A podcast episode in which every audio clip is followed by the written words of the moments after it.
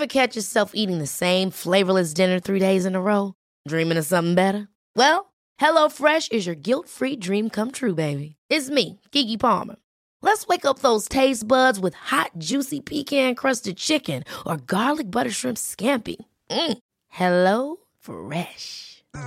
Stop dreaming of all the delicious possibilities and dig in at HelloFresh.com. Let's get this dinner party started. Hiring for your small business? If you're not looking for professionals on LinkedIn, you're looking in the wrong place. That's like looking for your car keys in a fish tank. LinkedIn helps you hire professionals you can't find anywhere else, even those who aren't actively searching for a new job but might be open to the perfect role. In a given month, over 70% of LinkedIn users don't even visit other leading job sites. So start looking in the right place. With LinkedIn, you can hire professionals like a professional. Post your free job on linkedin.com slash people today. Hey, I'm Ryan Reynolds. Recently, I asked Mint Mobile's legal team if big wireless companies are allowed to raise prices due to inflation. They said yes. And then when I asked if raising prices technically violates those onerous two-year contracts, they said, what the f*** are you talking about, you insane Hollywood ass?" So to recap, we're cutting the price of Mint Unlimited from $30 a month to just $15 a month. Give it a try at mintmobile.com slash switch. $45 upfront for three months plus taxes and fees. Promoting for new customers for limited time. Unlimited more than 40 gigabytes per month. Slows. Full terms at mintmobile.com.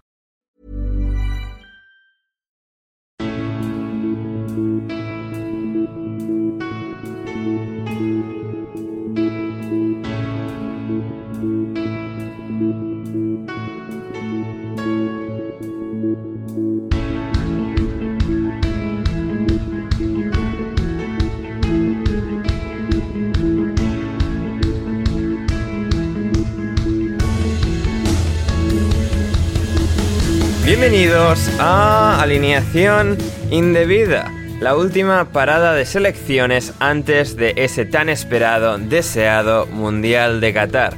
Y no hay más que dudas por todas partes, no ya por a cuántos miles de fallecidos asciende la cuota de los constructores de los estadios, sino de las propias selecciones favoritas, Inglaterra perdiendo con una Italia que ni siquiera va a estar en la cita, o España perdiendo contra Suiza como hizo en 2010.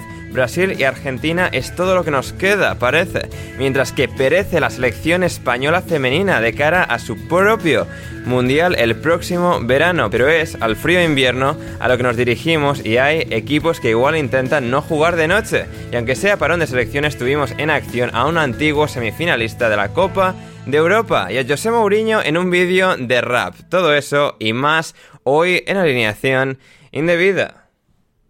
Y para diseccionarlo todo, es para mí un placer presentar a la alineación de hoy que comienza por Héctor Crioc. ¿Cómo estás, Héctor? Hola, Ander, hola a todos. Espero que estéis bien. Eh, nada, yo aquí con dos mantas, dos o tres velas, porque el invierno, el invierno viene con fuerza en Países Bajos. Hoy estábamos ya a 5 grados por la mañana. Hostia. Pero sí, sí, 5, 5. ¿eh? Bueno, y, la, y ya está todo verde. No, no sé si recordáis que os contaba que amarillo por el calor. Ya está- ha vuelto todo. Los pastos están verdes. Verdes y, y nada, vengo aquí a calentarme un poco con el, con el contenido de alineación indebida. Maravilloso, maravilloso. También está hoy con nosotros por tercer domingo consecutivo Leonardo Silva. ¿Cómo estás, Leo?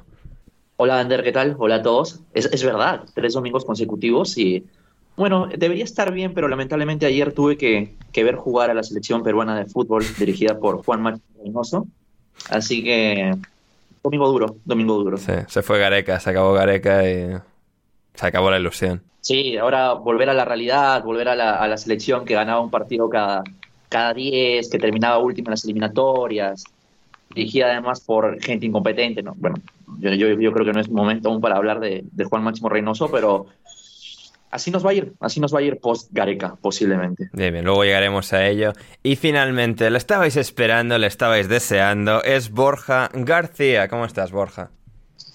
Hola, hola, ¿qué tal, Ander? ¿Qué tal a todos? ¿Qué tal, Héctor? Eh, pues nada, bien. Yo, a mí es que, claro, eh, de repente me pusiste un mensaje diciendo que se iba a comentar lo de Mourinho y me he venido corriendo. Estaba, estaba en la calle y me he venido corriendo porque no podía faltar ante tan magno acontecimiento. Efectivamente, efectivamente. Luego llegaremos a ello, pero, o sea, el momento cumbre de la semana no ha sido el furbo, no ha sido un partido sobre el verde, ha sido Mourinho en una mansión de algún lugar de Inglaterra grabando con el afamado, el puto amo de Inglaterra en el rap, que es Stormzy. Así que luego llegaremos a eso porque nos ha dejado a todos boquiabiertos a la, la aparición de Don Chuse junto, junto al dios del rap ahora mismo eh, en la escena británica. Pero muy bien, antes de llegar a eso, que luego llegaremos gente que vamos a dejaros ahí un poco con las ganas para llegar un poco más adelante, vamos a empezar por la selección inglesa, que ha jugado en San Siro contra una Italia que no va a disputar el Mundial, pero que sí que tenía que disputar la Liga de Naciones contra Inglaterra y venció. Italia, como ya hizo hace un año en Wembley, acabó prevaleciendo la selección azul de Italia. Leo, em, mal, ¿eh? Mal. Esto, esto no mejora. Esto porque ni siquiera para Italia, una, bueno, una victoria es como, sí, pero la, la, la tristeza en el mundial, esa frustración, todo mal en este partido. Eh, todas las cosas malas llegan en fecha FIFA. La verdad, yo odio el fútbol de selecciones. Podemos hablar de Inglaterra-Italia, principalmente de Inglaterra, que es lo que más Leo, una pregunta. Si Perú hubiese ido al Mundial, ¿opinarías lo mismo en este, en este preciso instante? Estaría más feliz porque este, seguiría entrenado Perú por, por Ricardo Gareca y estaría muy entusiasmado, pero las, los, las fechas FIFA como tal siempre las he odiado, no te preocupes. Vale, bien, bien. Muy bien. Eh, mira, respecto a Inglaterra, yo creo que hay dos puntos de vista que, que hay que tomar en cuenta. Y creo que desde ambos se ve mal el trabajo en esta etapa del proceso de, de Southgate. Yo desconfío enormemente de un equipo que quiere, que quiere correr, que quiere castigar espacios y que además tiene a Harry Kane, pero que no tiene a Harry Kane como actor principal de estas transiciones. Yo, yo creo que a un entrenador de selección nadie le pide que revolucione el deporte o que cambie para siempre la carrera de sus futbolistas, pero solo tiene que dar un contexto similar a Kane como el que él tiene en su club si no te aprovechas del trabajo de los muy brillantes entrenadores que tienen los clubes ingleses, creo que estás haciendo mal tu trabajo. Y si estás enfocado en parecerte a cierto equipo de Manchester sin los jugadores de ese equipo, también creo que estás desperdiciando tiempo y vas a chocarte una y otra vez contra la pared. Por otro lado, y, quiero apuntar esto porque al final los resultados de los torneos que importan han sido positivos, al final creo que no hay que sobredimensionar los resultados en Liga de Naciones o en amistosos, porque al final importan mucho menos que los torneos como el Mundial o la Eurocopa. Ahora, y aquí viene el segundo punto de vista, yo no creo que Southgate esté preparando tan bien los partidos. Y para muestra un botón, los centrales de Italia, y en especial Bonucci, han contado con muchísima libertad cada vez que han tenido el balón y han tenido muchísimo tiempo y espacio para poder lanzar, lo cual al final terminó derivando en el gol de Raspadori, que nace de un envío largo de Bonucci Claro que hay un control fenomenal de Raspadori al final y una definición mucho mejor, pero al final, al final es eso, permite situaciones de juego constantemente que no deberías, porque Bonucci es un especialista de, sacar el balón. Tienes que tenerlo mapeado, tienes que considerarlo en tu plan para el partido. En resumen, e, es un equipo que yo considero está despotenciado eh, o suboptimizado por la idea preconcebida del entrenador, que además está facilitando caminos a cada rival en particular no solo es un problema que se presentó contra Italia, también perdió un partido hace no mucho contra Hungría en situaciones 0-4, creo que terminó la derrota más dura que han tenido en décadas. Es que es increíble. Y en general esta tendencia los ha llevado a perder la categoría en, la Liga de Naciones, lo cual, si bien es un torneo que a mí no me importa, creo, creo que es, bastante bochornoso para una selección de la categoría que debería tener Inglaterra. Hmm. Em, Héctor, un problema quizás para Inglaterra también sea que el Manchester United no esté teniendo, digamos, éxito con Maguire y Shaw de titulares, porque si bien el Manchester United de Solskjaer nunca terminó de ser todo lo que pudo ser, en 2021 cuando llega la Eurocopa, el Manchester United venía de ser subcampeón de la Premier League con esos dos de, titular, de titulares y eran importantes en la selección, jugaron, venían lanzados, todo bien, llegaron a la final con Inglaterra, mantienen la inercia del Mundial, pero ahora y más allá de esas dos figuras, que bueno, pueden ser como un ejemplo concreto para la situación de Inglaterra ahora, pero ahora nos encontramos a una Inglaterra que ha perdido un poco ese, ese momentum de la sensación, ¿no? Del pasado mundial, de la pasada Eurocopa, la Eurocopa fue hace solo un año, llegan a la final y se quedan a un par de penaltis de, de ganarla. La sensación es extraña de, cara a, este mundial para el que faltan menos de dos meses. Sí, y incluso aprovechando aquí el, balón en profundidad que ha puesto mi querido Leo, es posible que sí quieran parecerse a un equipo de Manchester, pero al equivocado, al de rojo, claro. Entonces ahí ya descubrimos un poco lo que, lo que, lo que está ocurriendo. Eh, bromas aparte respecto a, Maguire y, Luke Shaw, eh, yo por ejemplo pensaba en, la jugada, eh, de, en, una jugada que he visto por ahí en la que a Kyle Walker se le ve un poquito las costuras y la gente decía que menos mal que no es Trent y me da la impresión de que más allá de, que han perdido un poco de, de, em, de ¿cómo, se, ¿cómo, se dice? De, eficiencia defensiva, también hay un, hay un problema grave de, creación. Como, como decía Leo, el tema de, Harry, de Harry Kane también viene influenciado por, por porque es un equipo muy, eh, muy tosco Inglaterra ahora mismo. En la, en la Eurocopa le sirvió más o menos, pero si no tienen algún chispazo, eh, no, no generan nada. Y, el partido con Italia es que ya no era aburrido. Yo entiendo que Leo es como Harry Regna del, podcast, que no le gustan los parones de selecciones, pero es un partido muy, muy difícil de ver en una selección que se supone, como estabais comentando, que después de la Eurocopa debería venir al Mundial con, con otra idea de juego eh, basada en el talento que tienen, en el trabajo que, como bien dice Leo, hacen ciertos entrenadores en, la Premier League. Hmm. Em, Borja, claro, con, con es curioso porque va a cumplir seis años en el cargo y ha, habido esa progresión incremental, ¿no? La de, bueno, empezar un poco más flojos, pero llegar al Mundial de 2018, llegar a semifinales cuando nadie lo esperaba porque venían envueltos del fracaso de 2016 y de una sensación general de que les faltaba potencial o de que les faltaba calidad para ser una selección realmente favorita, llegan a, semifinales, luego llegan a la final, casi la ganan en, la Eurocopa, y algo que sí que ha hecho Gareth Southgate muy bien y que le ha permitido mantenerse durante seis años en el cargo de manera bastante no controvertida, es decir, ha, generado bastante mm, buena sensación, buena, buen ambiente en todo el entorno de la selección y es ahora en ese momento clave donde parecía que podía ser la gran oportunidad para encumbrar lo que, ha, lo que ha sido esta era de Southgate en Inglaterra, donde la opinión pública, donde toda esa sensación está empezando a, girar en una dirección negativa, ¿no? Y es ver si ahora en esta gran prueba de fuego es capaz de revertir la situación. Sí, sí, el análisis yo creo que es eh, correcto. Yo empezaré por decir que a mí, primero, me gustan las selecciones, me gustan los parones de selecciones. Vamos. Así que a quien, a quien no le guste, pues ya sabe, que no mire.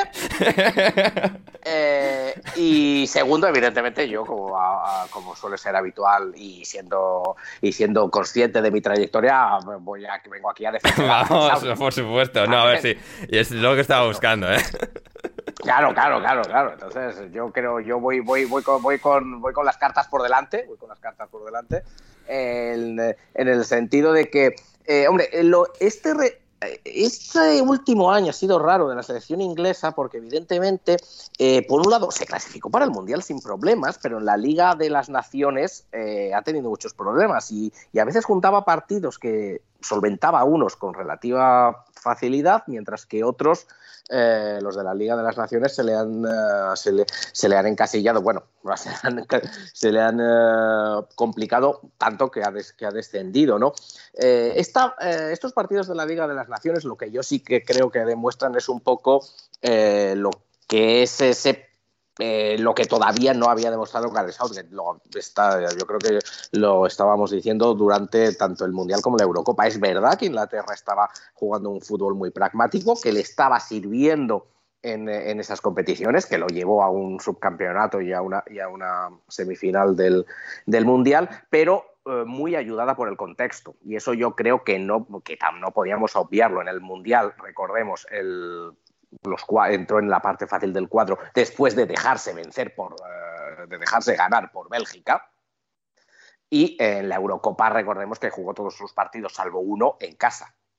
Es decir, eh, es verdad que eh, le ha puesto las cosas muy difíciles a los, a los rivales, ha hecho un fútbol muy efectivo, ha sido ha sido muy difícil que le metieran goles, pero estaba muy ayudada por el contexto y también recordemos otro de los problemas que está teniendo, creo creo que son, eh, escuché la, la, estadística, 400 y pico, casi 500 minutos sin marcar un gol en jugada, eh, en jugada elaborada. Hmm. Eh, y eso, y eso oh, viene desde el último gol, claro, pero ya también en el Mundial y en la Eurocopa, recordemos, la, muchos de los, sus goles venían casi siempre de, de, balón parado, que explotaban por el poderío físico.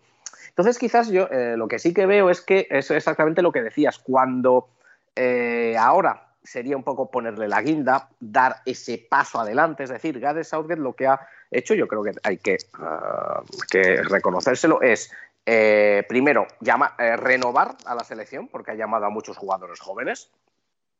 Eh, segundo, obtener resultados, que era algo en las fases finales que no obtenía eh, la, selección, la selección inglesa. Y luego ha sido también eh, un líder, digamos, espiritual, cultural, y yo creo que eso, claro, a los que vivan fuera eh, no lo verán tanto, del fútbol inglés y de la selección inglesa en una época muy convulsa en el Reino Unido. Es decir, Gareth Southgate ha, con, su, con su selección ha transmitido unos unos mensajes. Es verdad que eso va más allá del fútbol, es verdad que no es lo que se ve en el, en el, eh, sobre el verde, pero ha, pero ha sido un líder de, de la selección, de la federación, del equipo de, Inglaterra. Que, eh, que, yo creo que necesitaba, porque es que si no, cualquier otro tipo de personalidad, o sea, si está Mourinho, por ejemplo, está Mourinho en este tiempo, eso salta por los aires, ¿no? Sí, pero incluso sus, sus antecesores, ¿no? Eh, Alardaes, Hodgson, Capello, Ericsson tampoco tenían... Un tipo quizás un poco más... Eh, sí, o sea, es decir, Hodgson podía caer relativamente bien, pero no tenían de alguna forma esa personalidad para de alguna forma ser esa figura cultural que Southgate sí ha Sí. Sí, y Samuel ha sido solo con sentido común, porque tampoco es que tenga una persona. Ya, pero estamos hablando de que la anterior era Alardaes, Borja. Claro, claro, claro, pero, pero sí que lo ha hecho con sentido común y bueno, es verdad que es un tipo cultivado, ¿no? Y más, más calmado, le gusta pensar y demás. Y yo creo que, que eso es importante. Pero dicho todo esto, es justo lo que tú decías. Ha llegado el momento de dar ese paso más adelante. Eh, ¿no? De, y, que se supone que lo tendría que dar en el Mundial y los últimos resultados, la verdad es que no son muy buenos, ¿no? Ni los resultados ni el juego. Ahora bien, eh, sí que es cierto que en este grupo de la Liga de las Naciones le han tocado tres rivales bastante complicados: Hungría, Alemania, eh, Italia. Eh, es decir, le han tocado de golpe todos esos rivales complicados que no le habían tocado en, los, en la Eurocopa y en, la, y en el Mundial, ¿no? Entonces, a lo mejor en un mundial, pues al final acabará enfrentándose, yo qué sé, que se puede acabar enfrentando. Se puede enfrentar a Costa Rica. Eh, bueno, para empezar, Estados Unidos, Irán y. ¿Cuál era el, ah, bueno, es verdad que sí, sí. ¿Y cuál era el tercero del grupo? Está en el, en el grupo, sí, sí, sí, cierto, cierto, ¿no? Entonces, bueno, pero sí que es verdad que lo que dices, ¿no? Que, que ese salto que se esperaba no lo está dando. Eh, tantas derrotas y con juego relativamente pobre eh, no está gustando. Y sí que es verdad que ahora sí que se empieza a criticar a Sauer porque, claro, eh, los resultados no llegan y al final pues era lo que lo estaba sosteniendo. Hmm. absolutamente. Y luego está el caso de España, que también es interesante por pues porque es una situación relativamente parecida en la que el ambiente bueno, quizás el último año de España no ha sido malo como el de Inglaterra, pero bueno, el ambiente más o menos después de llegar a semifinales de la última Eurocopa con Luis Enrique ya estaba solidificado como un buen ambiente, como es decir, había se ha solidificado, digamos, la confianza en que Luis Enrique sí es un gran entrenador, como demostró en el Barça, como demostró en sitios anteriores al Barça, y, que es un es alguien capaz, un seleccionador capaz de hacer ganar a una España que no es la brillante de hace una década, pero que sigue siendo capaz y sin embargo, Leo perdieron contra Suiza y vuelven un poco a entrar esas dudas, ¿no? Y que Aspas que no está en la selección y Eric García que qué hace jugando cuando podría jugar Nacho, Twitter para nada patrocinado por Twitter Real Madrid. Em, es de opinión no patrocinada por Twitter Real Madrid, quiero decir. Em, no sé, eh, Leo, ¿qué, ¿qué opinas? A mí me parece que están básicamente tanto Southgate, que hemos hablado bastante, y Luis Enrique se encuentran en la misma posición que se encontraban antes de la Eurocopa. Y al final ha quedado demostrado en realidad con las elecciones que los resultados que obtengas en los torneos continentales son los que van a importar. Y la personalidad o la forma de proceder de los entrenadores tampoco debería cambiar. Luis Enrique, por ejemplo, lo, veo desde lejos, o sea, yo no soy un, un seguidor asiduo de la selección española, pero me parece a mí un, un hombre que, que, está imponiendo su perspectiva dentro de la selección y por eso le están pagando. Y creo que las decisiones que toma son bastante razonables. Y, por ejemplo, lo que pasa respecto a las convocatorias, Sander, que, que convoca jugadores o no convoca jugadores que tal vez deberían ir convocados desde la perspectiva de los aficionados o desde la prensa, pero que al final Enrique no le encuentra encaje y no encuentra razones ni motivos para poder eh, intentar eh, gastar tiempo que de por sí es reducido para él eh, en intentar acoplarlo innecesariamente. Es, es, es, lo que yo creo, creo que son entrenadores que están tomando decisiones que, con las que no coincide la prensa, pero no por ello son, son, son malos trabajos. Hmm. Sí, no, co completamente, completamente. Y, y, veremos, ¿no? Porque a veces no, no, siempre tienes que llegar, digamos, con toda la dinámica a favor, todo el viento a favor una gran cita. Tanto a España como a Inglaterra además les queda un partido más antes de luego ya encarar definitivamente el Mundial. Pero bueno, España mismamente antes de ganar en 2018, en 2018, perdón, en 2008, en una, en, es decir, en una ronda clasificatoria, eh, ronda clasificatoria, en la clasificación, en el, el, grupo de clasificación, creo que llega a perder con, con, Suecia de manera abultada, es decir, no, no llega a España, por ejemplo, a esa gran cita con esa inercia, tampoco Inglaterra necesariamente 2018, y luego consiguen de alguna forma crearla en, esa pequeña ventana de oportunidad en ese torneo, y bueno, habrá, habrá que ver si, si esta vez lo, lo, pueden repetir o no. Quien sí llega muy bien, Héctor, quien sí llega muy bien, es Brasil, que ganó 3-0 a Ghana en Le Havre, en, en Francia eh, en el Estadio del Océano. Y bueno, eh, Neymar bien y, y, una generación que sí que se ha dicho que quizás sea la mejor desde que ganó en, en 2002, ¿no? Y sí que da esa sensación de que ya no es esa histeria tan frágil um, que era en 2014, que era todo Neymar y Thiago Silva en defensa. Y si se caían uno de los dos o los dos, eh, perdían 1-7 con Alemania, ¿no? Hay una, hay una impresión de que Brasil, ganen o pierdan, llega a un mundial como no ha llegado en mucho tiempo. Sí, sí, porque, eh, bueno, primero, antes que nada, aclarar, Le Havre puede ser uno de los sitios más feos que he visitado en mi vida. Esto por, por, por... De hecho, ¿Más, ¿Más, feo aún que Rotterdam? Rotterdam no está mal, ¿eh? Rotterdam no, bueno, no es verdad mal. que tiene sus cositas, sí. Ahí, Eh, eso te lo, han dejado sí. que la gente haga sus cosas modernas y tal, y no está Sí. mal. Pero Le Havre, Le Havre es, es, junto a Southampton de los dos sitios más feos que he estado en mi vida. Una cosa increíble, pero bueno. Eso que estábamos eh, en la costa, ¿eh? Pero ni así. Sí, pero La Costa de Le Havre es una película eh, de lluvia todo el tiempo, Sí. viento y frío. O sea, es una cosa increíble. A mí me ofrecieron ir allí y me fui a Marsella y no sé cuál de los dos era peor. O sea, que imagínate. Eh, pero bueno, dejando eso a un lado y un saludo a mis amigos franceses. Brasil llega con mucho talento. Neymar, Neymar está jugando.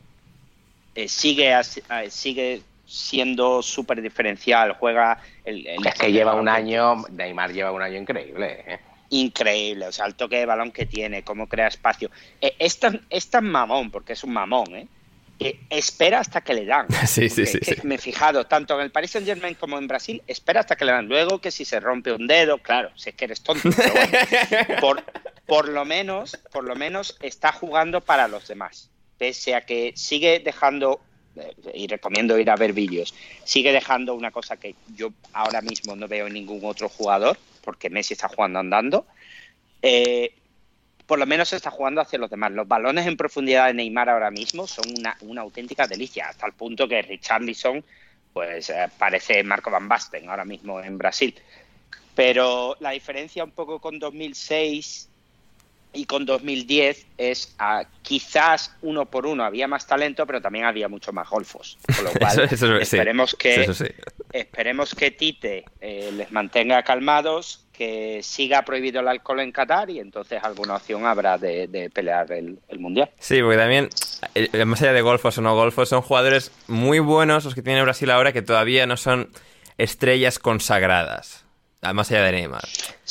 Creo. Y, sí. y Neymar y Neymar está en modo líder, vamos a por la Copa del Mundo. Sí, sí, totalmente, totalmente. Eh, no solo con Brasil, porque lo que está haciendo con el Paris Saint Germain es lo mismo, no se está metiendo en líos. Eh, la pregunta sobre su relación con Mbappé, el Neymar de hace no mucho, pues estaría, bueno, pues en todos sitios, porque la hubiera armado y él simplemente sonríe con una sonrisa un poco Pícara. eh, ins- insultante hacia el periodista, pero coge y se va. Y, y demuestra, Mira que no parece mucho y que me perdonen los oyentes por decir que demuestre inteligencia por hacer algo tan simple, pero claro, cuando vienes de donde vienes, pues valoras más estas cosas. Hmm, totalmente, totalmente. Así que muy bien. Brasil también va bien Argentina, pero bueno, hoy no hay ningún argentino, así que vamos a dejarlo pasar, ¿verdad, Héctor? No, no, no, quiero, no creo que quieras contarme mucho sobre lo bien que va Argentina. No, no, bueno. Eh, eh, una cosa que sí que quiero decir es, y sin menospreciar a Messi, que es una locura, ¿qué es esto de todo Twitter diciendo que una vaselina que ha hecho Messi eh, cuando el portero adelantado, que la haría probablemente Leo o cualquier otro, o incluso, no sé, incluso Gonzalo Carol, de repente es el mejor gol de la semana. Ya. Sí, sí, sí. La, la mesimanía es, e, es fuerte e inexorable. Leo. Sí, Ander, lo, que yo te quería preguntar, porque me ha quedado la, duda de esto que estábamos planteando hace un rato de cómo corregir de cara pero ahora que los entrenadores este, prácticamente no van a contar con tiempo para entrenar, de, eh, van a contar con una semana, una, semana y media, si no me equivoco, eh, ¿qué, van a hacer estos, equipos que llegan con muy malas dinámicas para corregir el, eh, de cara al Mundial? ¿No, ¿No será este un Mundial extraño en ese sentido? ¿Importarán los amistosos ahora sí? Puede ser. Eh, sí que es cierto que la diferencia será, ¿no? Que no, a diferencia de los otros mundiales, no hay como dos semanas en los que, pues a veces cuadraban algún amistoso antes, ¿no? Pero, no sé, yo creo que al final aprovecharse de la dinámica que vengan los jugadores de sus diferentes equipos, hacer que, pues estos se integren los unos con los otros lo suficiente y tirar para adelante y confiar en la calidad de los mismos, porque al final tampoco es que en años normales tienes muchísimo tiempo, sí que es todavía más extraño en esta situación, pero bueno, pues tienes el punto a favor de que vienen menos cansados de lo que pues vendrían en, un mundial normal.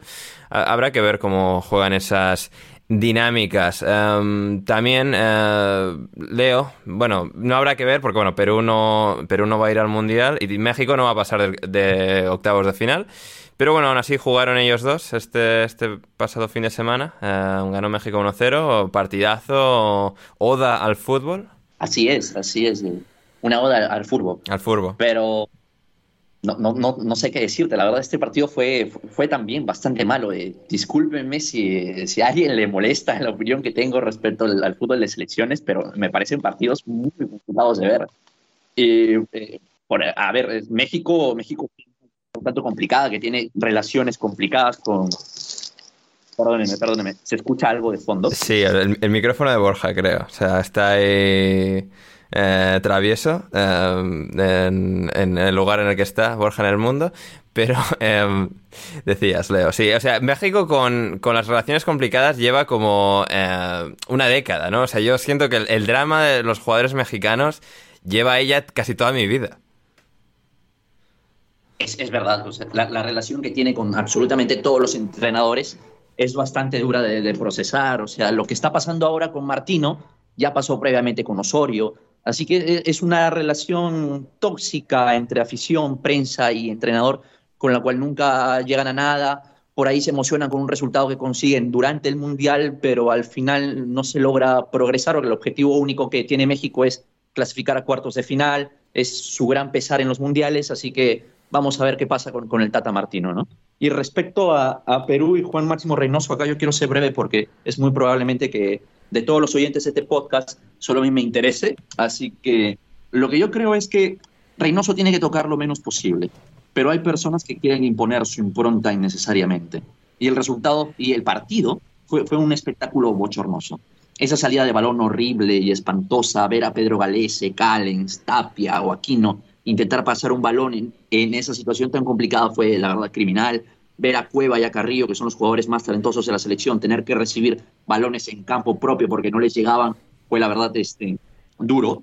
Y es que además, tener que ver a, personas defender decisiones así o exigir paciencia, como si hubiese tiempo para trabajar, me, me parece también fatal. Las malas ideas son malas ideas y ya. No importa cuánto te puedas esforzar y además una selección no tienes el tiempo para trabajar. Listo, se acabó. Intentas otra cosa o mejor intentas lo que estaba funcionando bien antes con Gareca. Y nada más.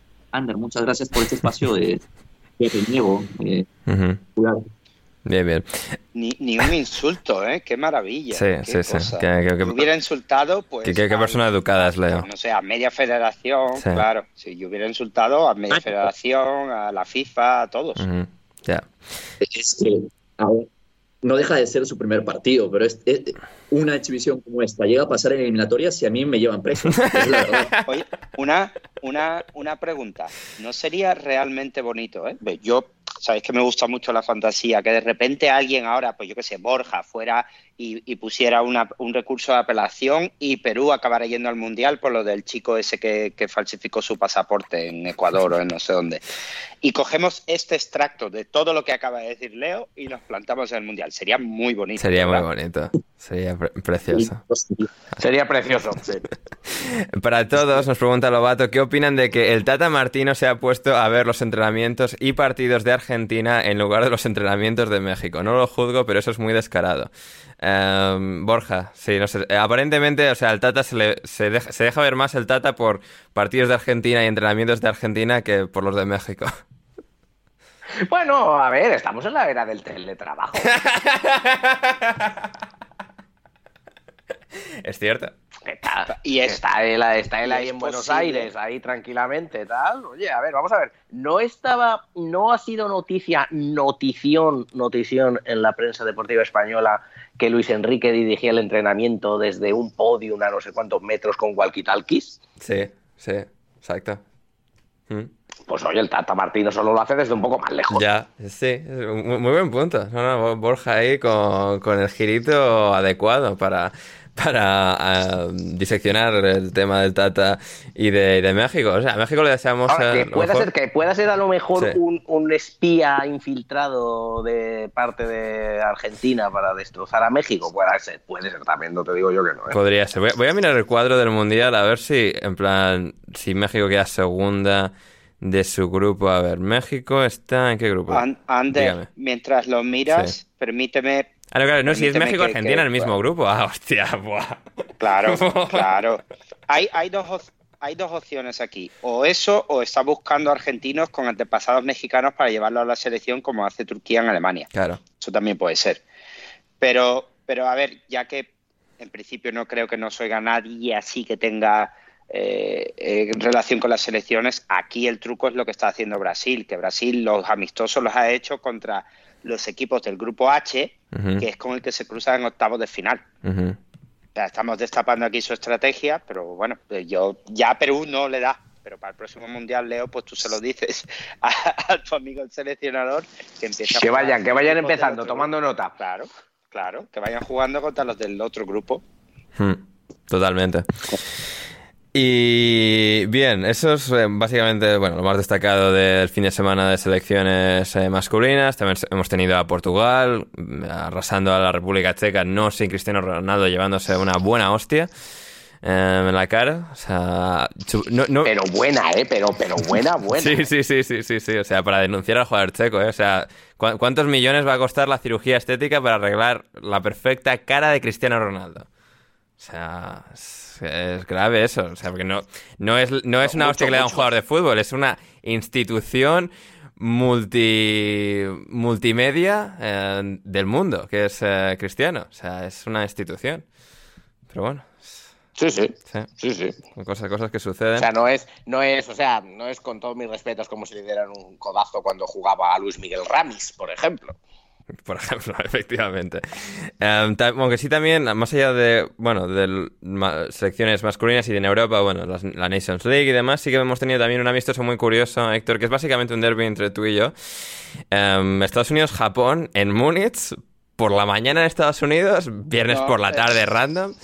Eh, bueno, por la tarde, así como a Sí, en- primera en hora de la tarde. en Düsseldorf. Sí, ah, es en Düsseldorf, no en Múnich, es cier- cierto, cierto, en el campo de fortuna. Düsseldorf. Y victoria de Japón con un Estados Unidos uf, más terrible que Inglaterra y que España. ¿eh? Sí, eh, tuviste suerte que tengo mucho trabajo. Si no te hubiera freído a WhatsApp a esa hora, eh, porque la, la Federación Japonesa, en un, y esto a lo mejor se puede aplicar al futuro, ¿eh? en, una, en un alarde de genialidad, eh, decide poner el partido un viernes a las 2 y 35 de la tarde en Düsseldorf. En Düsseldorf contra Estados Unidos, o sea... eh, ¿Por qué en Düsseldorf? Eh, o sea, el, el árbitro no se la llamaría mayor- Adolfo. No, no, no. Es la mayor comunidad japonesa en, en Europa, está en Düsseldorf. Ah, mira. Pero claro, lo de las 2.35 es que si lo suma las 7 horas que de diferencia que tenemos actualmente, pues si llega a haberme cogido los buenos tiempos y Borja visitando, a lo mejor estábamos allí en algún bar sí. viendo, el partido. Sí, sí. Pero claro, aquí en... en Siguiendo la no estela de Tebas aquí, la Federación Japonesa, ¿eh? Increíble. Pero bueno, el partido, aparte de un gol de, de mi toma del Brighton, que qué bien juega el Brighton, eh, Estados Unidos, pues, pues cero tiros a, a puerta. Muy bien, un gran, gran partido con cero tiros a puerta. Eh, por supuesto, Twitter, que, que es por lo que pago Internet, eh, nos dejó todo tipo de memes y bromas un poco de mal gusto respecto a los tiroteos en Estados Unidos y, y no tiros a puertas en este partido.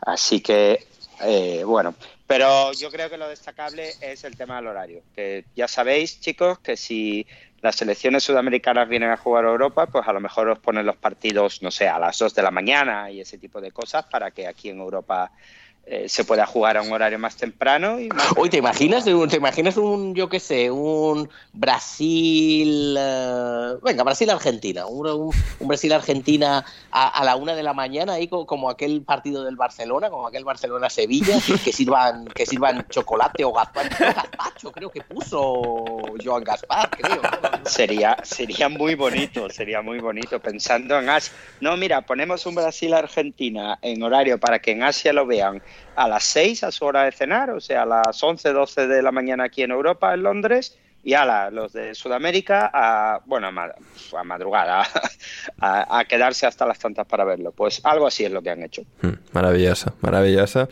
Em, y hablando de cosas que han hecho... eh, Eh, por cierto, una cosa, una cosa antes. Dígame, tengo- ahora, ahora que, que lo ha que lo ha dicho, que lo ha mencionado Héctor, eh, ando un poco, un poco liado, ando un poco perdido del, del libro de estilo, del libro de estilo de alineación indebida. Eh, ahora quién juega bien, ¿es el Chelsea? ¿Es el Brighton? El Brighton todavía no sabemos cómo, cómo va. no sabemos todavía. Est- Está el... el- el- O sea, ¿el Chelsea puede no jugar bien también o, o- no? Eso, o, o se- o sea, no sabemos. No, ¿no? no- no sabemos, eh, necesitamos, necesitamos una, una un par de semanas eh, para, para que el jurado pueda decidir. Porque ahora, o sea, ahora mismo el Brighton ha fichado a, o sea, al gran Potter italiano. Y claro, ahí tenemos buenas esperanzas. El Chelsea Claro, ahora con será, Potter igual que- sí, que- pero... Y, el Brighton gioca bene, ¿no? Gioca bene, el, el Brighton gioca bene, el Brighton gioca bene y... Bien, bien, bien. O sea, tenemos confianza en que eso se mantenga. Y tenemos confianza Vale, en Potter vale, también, vale. pero todavía no podemos posicionarnos. Necesitamos Ah, un par de jornadas. Vale, vale, vale. Bueno, manténme informado. Yo, ¿eh? yo te mantengo informado, yo te mantengo informado. ¿Cómo...? No sé si se han mantenido mutuamente informados o qué cojones ha pasado, Borja, pero la selección femenina de España y la Federación Española de Fútbol, tremendo Cristo que han montado, tremendo quilombo ¿eh? que se ha montado ahí, eh, entre las jugadoras, 15 jugadoras que se han negado a ser parte de la convocatoria de este parón de, selecciones femenino, o bueno, el próximo, digamos, y, y luego, pues, eh, Rubiales, que no eran nada es culpa suya, y el chantaje, y la portada de marca. Eh, a ver, Borja, esto para explicar solo a la gente cu- cuál es la mejor forma. Complicado, complicado, la verdad. ¿eh? Hombre, yo creo que los hechos en sí, ¿no? Ya la anterior convocatoria de la selección española de fútbol, creo que hay, es necesario remontarse a eso. Hubo bastantes problemas, al parecer fue bastante tensa. Las jugadoras pues intentaron hacer una especie de plantón. Recordemos que hubo una rueda de prensa, eh, al final sal- sal- salió Jorge, Jorge Vilda reivindicándose, estaban todas las jugadoras. Eh, Mapile, no, no, perdón, no Mapi León, la capitana Irene Paredes. eh, fue un poco quien habló en nombre de las jugadoras y ya por lo que se dice ha quedado un poco, un poco quemada porque todos, pues todo el mundo lo señaló a ella. Es decir, esto no viene de ahora, viene ya de una anterior, eh, de una anterior eh, convocatoria que de puertas adentro, porque claro, sabemos lo que eh, todos hemos visto, las ruedas de prensa, la tensión y demás, que eso de puertas adentro debió de ser duro, Sí. duro eh, eh, bueno, pues... Menos Rubiales, que ¿no? estaría muy No, tranquilo yo- en todo caso. pero- Sí, estaría muy tranquilo, ¿no? Pero, pero tenso, ¿no? Yo no aquí estoy diciendo que nadie se pegase a nadie, pero bueno, yo creo que todos hemos vivido situaciones tensas en la vida y esa tuvo que serla, ¿no? Una situación muy, muy tensa que a nadie le, le gustó. Y la situación es que en dos semanas hay una nueva convocatoria de la selección española de fútbol, eh, selección femenina de fútbol, y 15 jugadoras han decidido eh, no asistir. Les preguntaron si eh, iban a asistir y han decidido no asistir. Eh, la manera todo el lío empieza de la manera en que las jugadoras comunican que no, que no van a asistir, que es mandando un correo electrónico a la federación, todas con el mismo, eh, con el mismo texto, ¿no?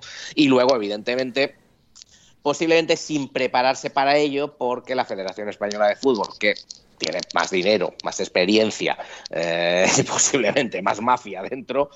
Eh, con- Ya Luis Rubiales, conveniente- ese- ese factor diferenciador. Rubiales, convi- convenientemente, convenientemente, por casualidad, por casualidad, tenía un comunicado de prensa preparado es- escasamente 15 minutos después de que los programas de las radios eh, dieran en exclusiva, eh, bueno, en primicia, eh, la noticia de- del email, que solo lo pudieron obtener de dos lados, de los jugadores o de la federación. Hmm. Efectivamente. ¿No? Sí. O sea, Sí, sí. claro. Entonces, la estrategia de la federación yo creo que fue, que fue clara, ¿no? Entonces, pues eh, la situación es complicada, ¿no? Porque luego además ya se ha empozoñado mucho, eh, son 15 de las principales jugadoras, jugadoras de la Real, jugadoras del Barcelona, jugadoras del Atlético de Madrid, pero yo no quiero seguir por allí. Sí que es verdad que las jugadoras del Real Madrid no han enviado, no han renunciado a la convocatoria y se quiere entrar mucho por ahí, pero eh, por esa división del grupo, pero yo creo que aquí lo importante es que hay 15 jugadoras que no quieren jugar en- con la selección española de fútbol porque, bueno, no, no se ven mentalmente capacitadas, porque eh, la tensión a la que ha llegado esa, esa convocatoria, ese grupo, la supera, o bueno, prefiere, a lo mejor no la supera, pero bueno, no, es demasiado duro y prefieren no, no hacerlo.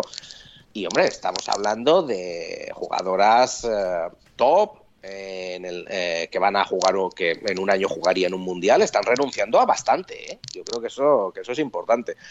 Y bueno, el tema ya al final, yo el gran problema que le veo es que se ha enconado mucho, ¿no? En el momento en el que la Federación Española hizo el comunicado, las jugadoras respondieron, eh, el- la prensa ha entrado también, la gran mayoría de la prensa deportiva española, acusando a las jugadoras de, de caprichosas, de, de no querer ir porque no les da la gana, porque quieren que cambie el seleccionador, cuando, bueno, hay jugadores de la selección masculina de fútbol que renunciaron a ir a la, a la selección también por problemas de salud mental, porque no se encontraban bien, ¿no? Boyan, Jesús Navas, etcétera.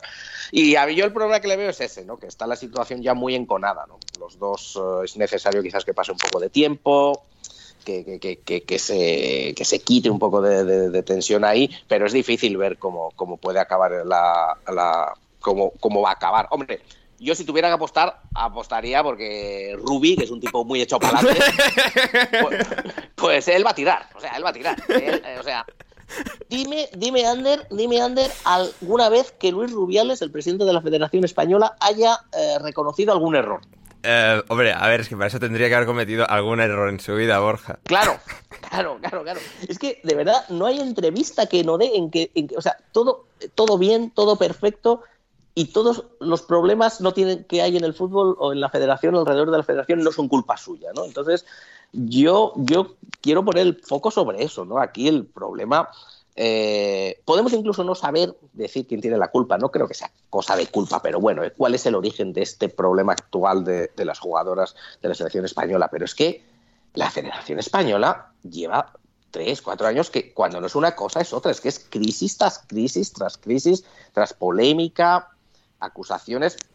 A ver, aquí el máximo común denominador es uno, es eh, la federación y su directiva, ¿no? Entonces, Ya, porque les tienen Eh, manía, empieza Borja. Si es que a- ta- to- to- Claro. to- el mundo conspira contra ellos. Así como se puede hacer nada.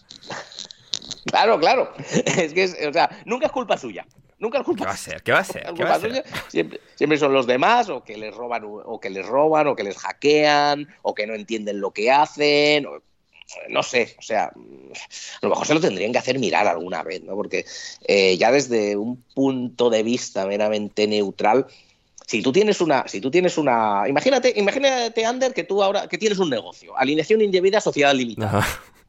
Sí. ¿No? Te pones ahí, tal, tal, el podcast, cuatro mil millones de visitas, mucho dinero, tal. Pero estás todo, todo el día solucionando. Primero, que si, que si una pelea conecta. Eh, otro día, que si Gonzalo Carol te acusa de chantaje. Eh, otro, otro, otro día que, que Manu dice que deja el podcast.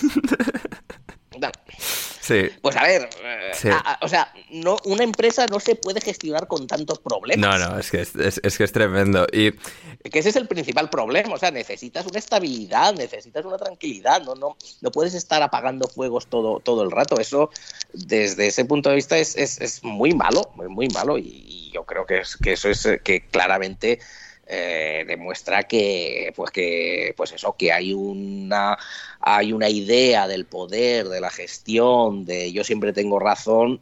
Que, que en un, que en un organismo como la federación, pues no es bueno, ¿no? Sí, porque es que más allá de eso, como decías, de, de la culpa o de quién tiene culpa o quién tiene más, es que, o sea, otra cosa que pasa con la selección española, o sea, Claro. es decir, ese, ese, ese charco de, de- de gasolina y esas cerillas y que de, pues sí, o sea, de repente se, se prenden y, y- y pasa lo que pasa. Claro, Héctor, y luego está el componente de todo esto, porque de quizás, o, bueno, que haya podido también, más allá de intereses que haya internos de prensa para con la selección y la federación en general española, claro, quizás el, el- el punto de vista de, bueno, más allá de que sean casos concretos como el masculino, como mencionaba Borja, de Bojan o Jesús Navas, el, el no querer ir a la selección en este caso, el que sea algo masivo y que de alguna forma, es decir, lo, lo complicado aquí es que no hay, digamos, una petición expresa, aunque, aunque fuese más desvergonzado, quizás sería hasta más claro o más fácil de desgranar si hubiese una digamos unas condiciones por parte de las jugadoras o en plan sí queremos que este hijo de puta se vaya porque nos ha hecho esto esto y lo otro. El que se haya quedado en esta especie de ambigüedad ha hecho que ha hecho de alguna forma que todo haya quedado en una situación muy confusa y de difícil arreglo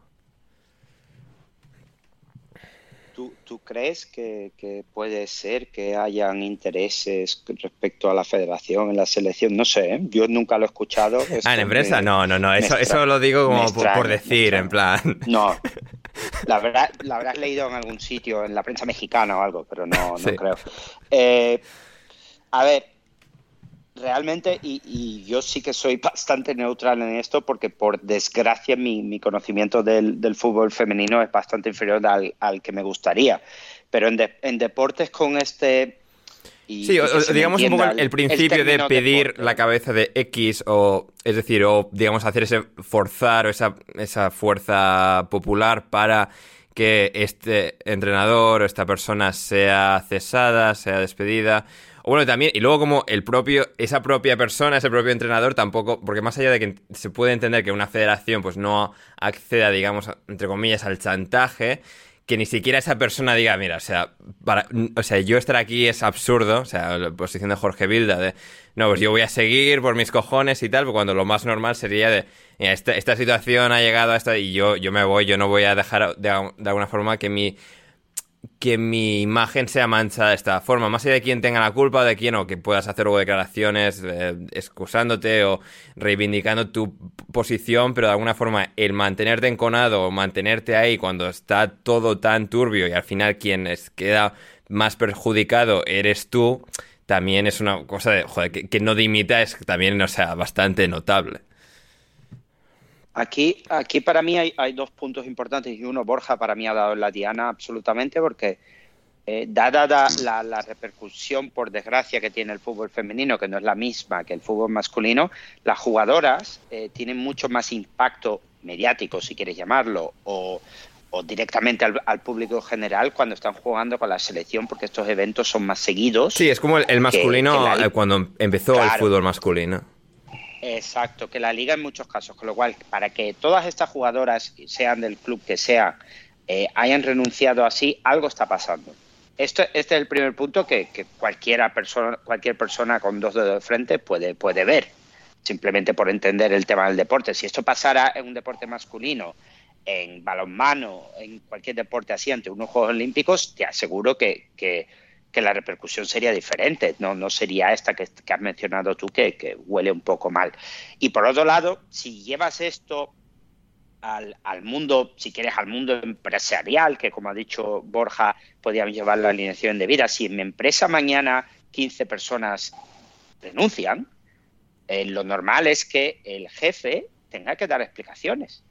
Bien para eh, explicar, mira, esto ha ocurrido porque estas personas han decidido eh, irse, tenemos una serie de, desacuerdos que no pueden ser solucionados, X y Z, o bien esa persona para dar explicaciones y, como bien has dicho tú, decir, señores, esto, esto no funciona, el liderazgo que estoy yo ejerciendo aquí no va y ya no estamos entrando en, en si estás acertado o equivocado. No, es que la forma que usted tiene de liderar un grupo no está funcionando.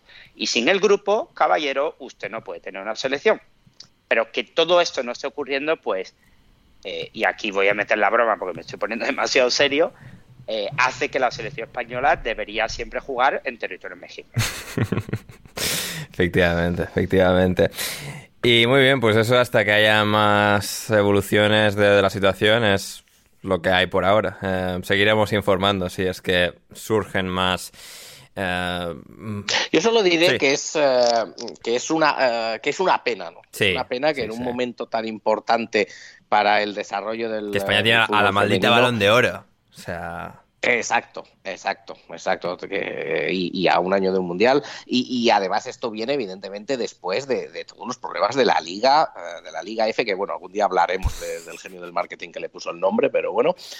Eh, y, demás, y, no sé, o sea, de verdad es a mí a mí me apena mucho, ¿eh? me hmm. apena mucho porque es porque tenemos tenemos ejemplos en otros países que han desarrollado el fútbol femenino mucho mejor y en España pues se está haciendo de, de aquella manera, ¿no? Sí, o sea, hay mucha parte que está... Inglaterra, que Inglaterra también tuvo problemas, sí, ¿eh? no, eso sí, los seleccionadores los tuvo. Sí, sí, parecidos, sí, sí. Pero...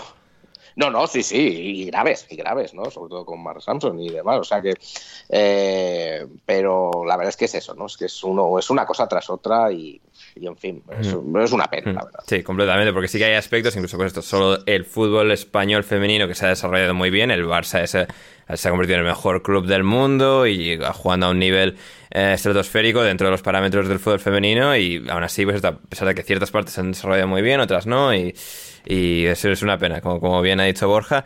Lo que se mantiene desarrollándose muy bien, Leo, uno de los clubes que apostó desde más temprano por el fútbol femenino es el Arsenal y siguen recogiendo los frutos 4-0 en el derby del norte de Londres contra el Tottenham, récord histórico de la Superliga Femenina de asistencia al estadio, 47.367 aficionados presentes, para ver cómo el Arsenal eh, destrozaba a los Spurs.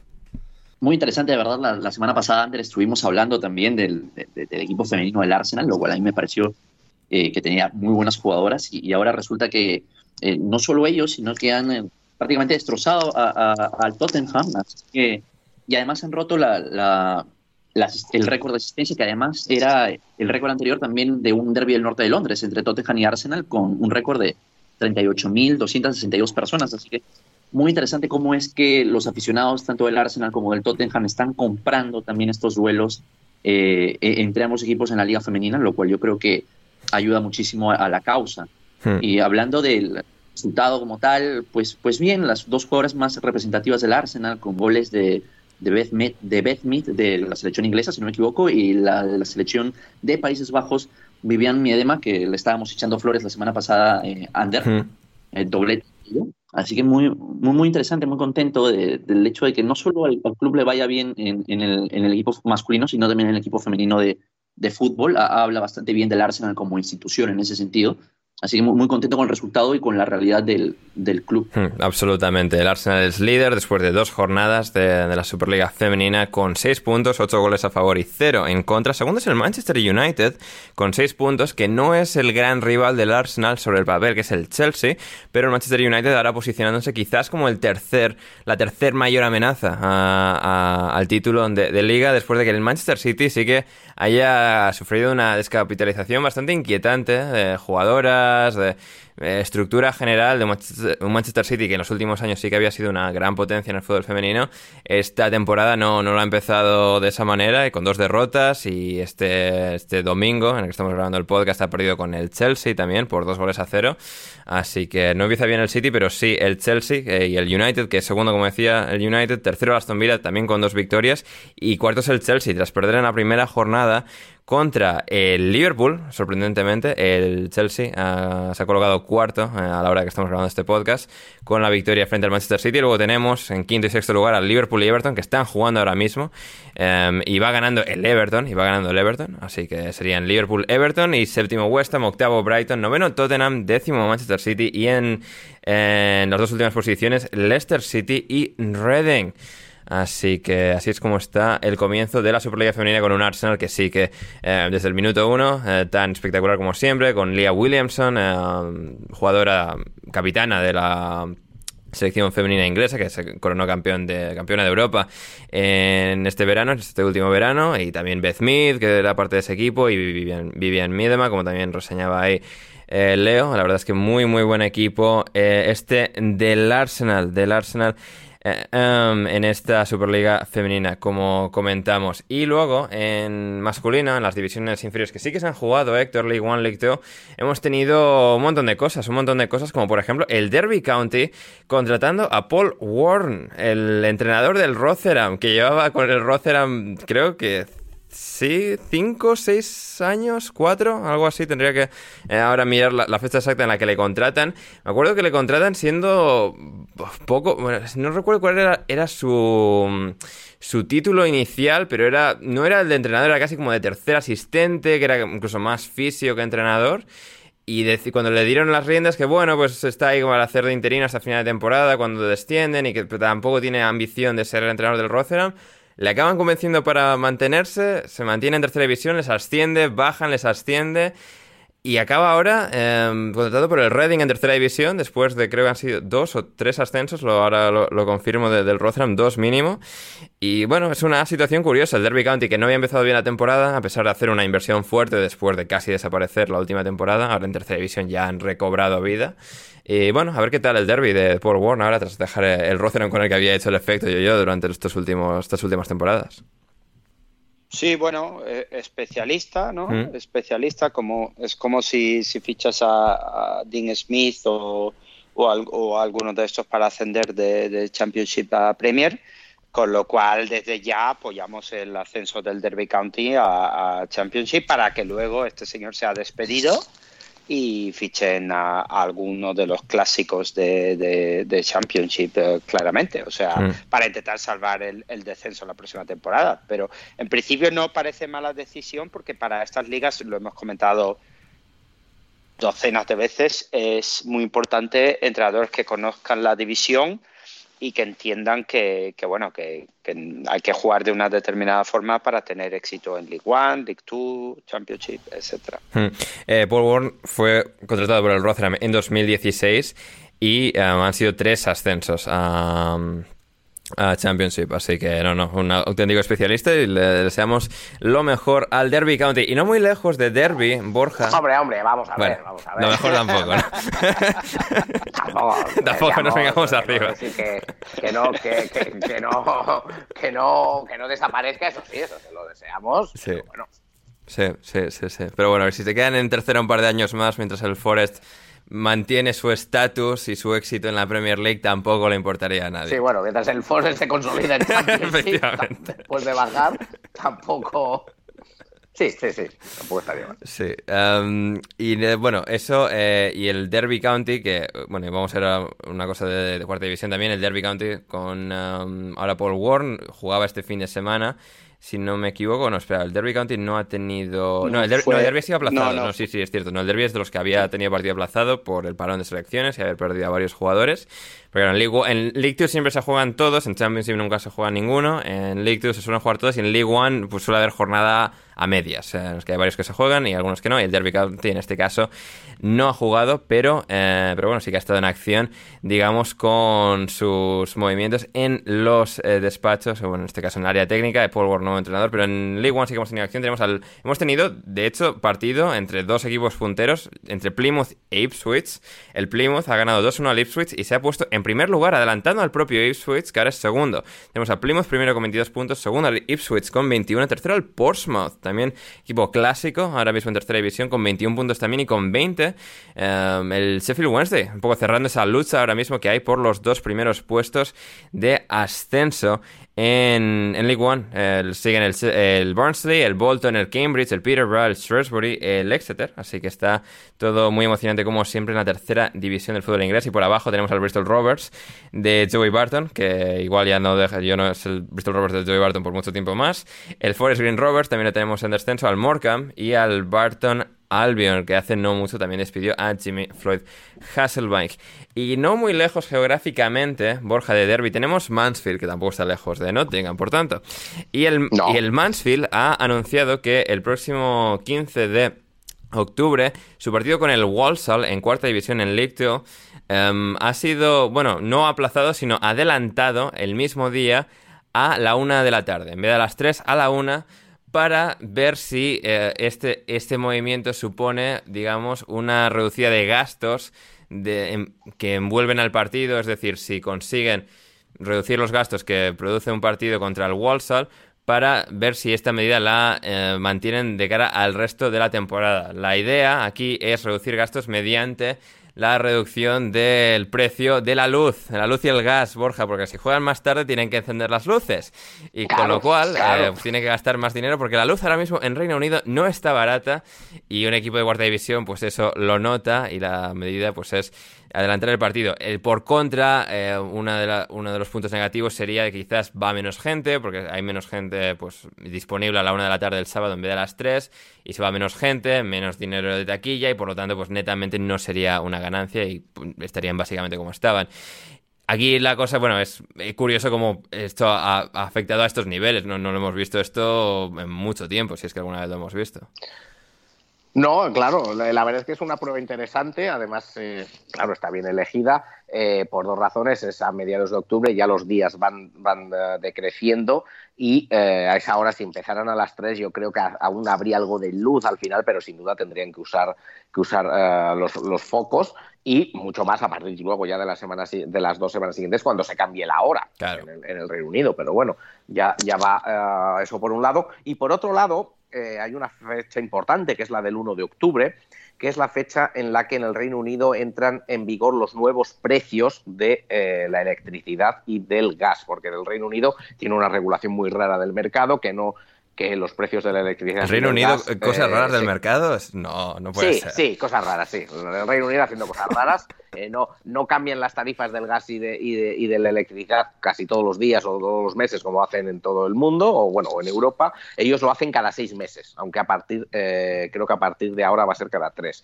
Y precisamente el día 1 de octubre entra la nueva, la nueva tarifa que va a suponer una subida muy, muy grande. Se calcula del torno al 30% aproximadamente, eh, dependiendo cada cual de su tarifa, pero yo te puedo dar un ejemplo. Eh, yo en, casa eh, pagaba 50 libras de energía hará un año.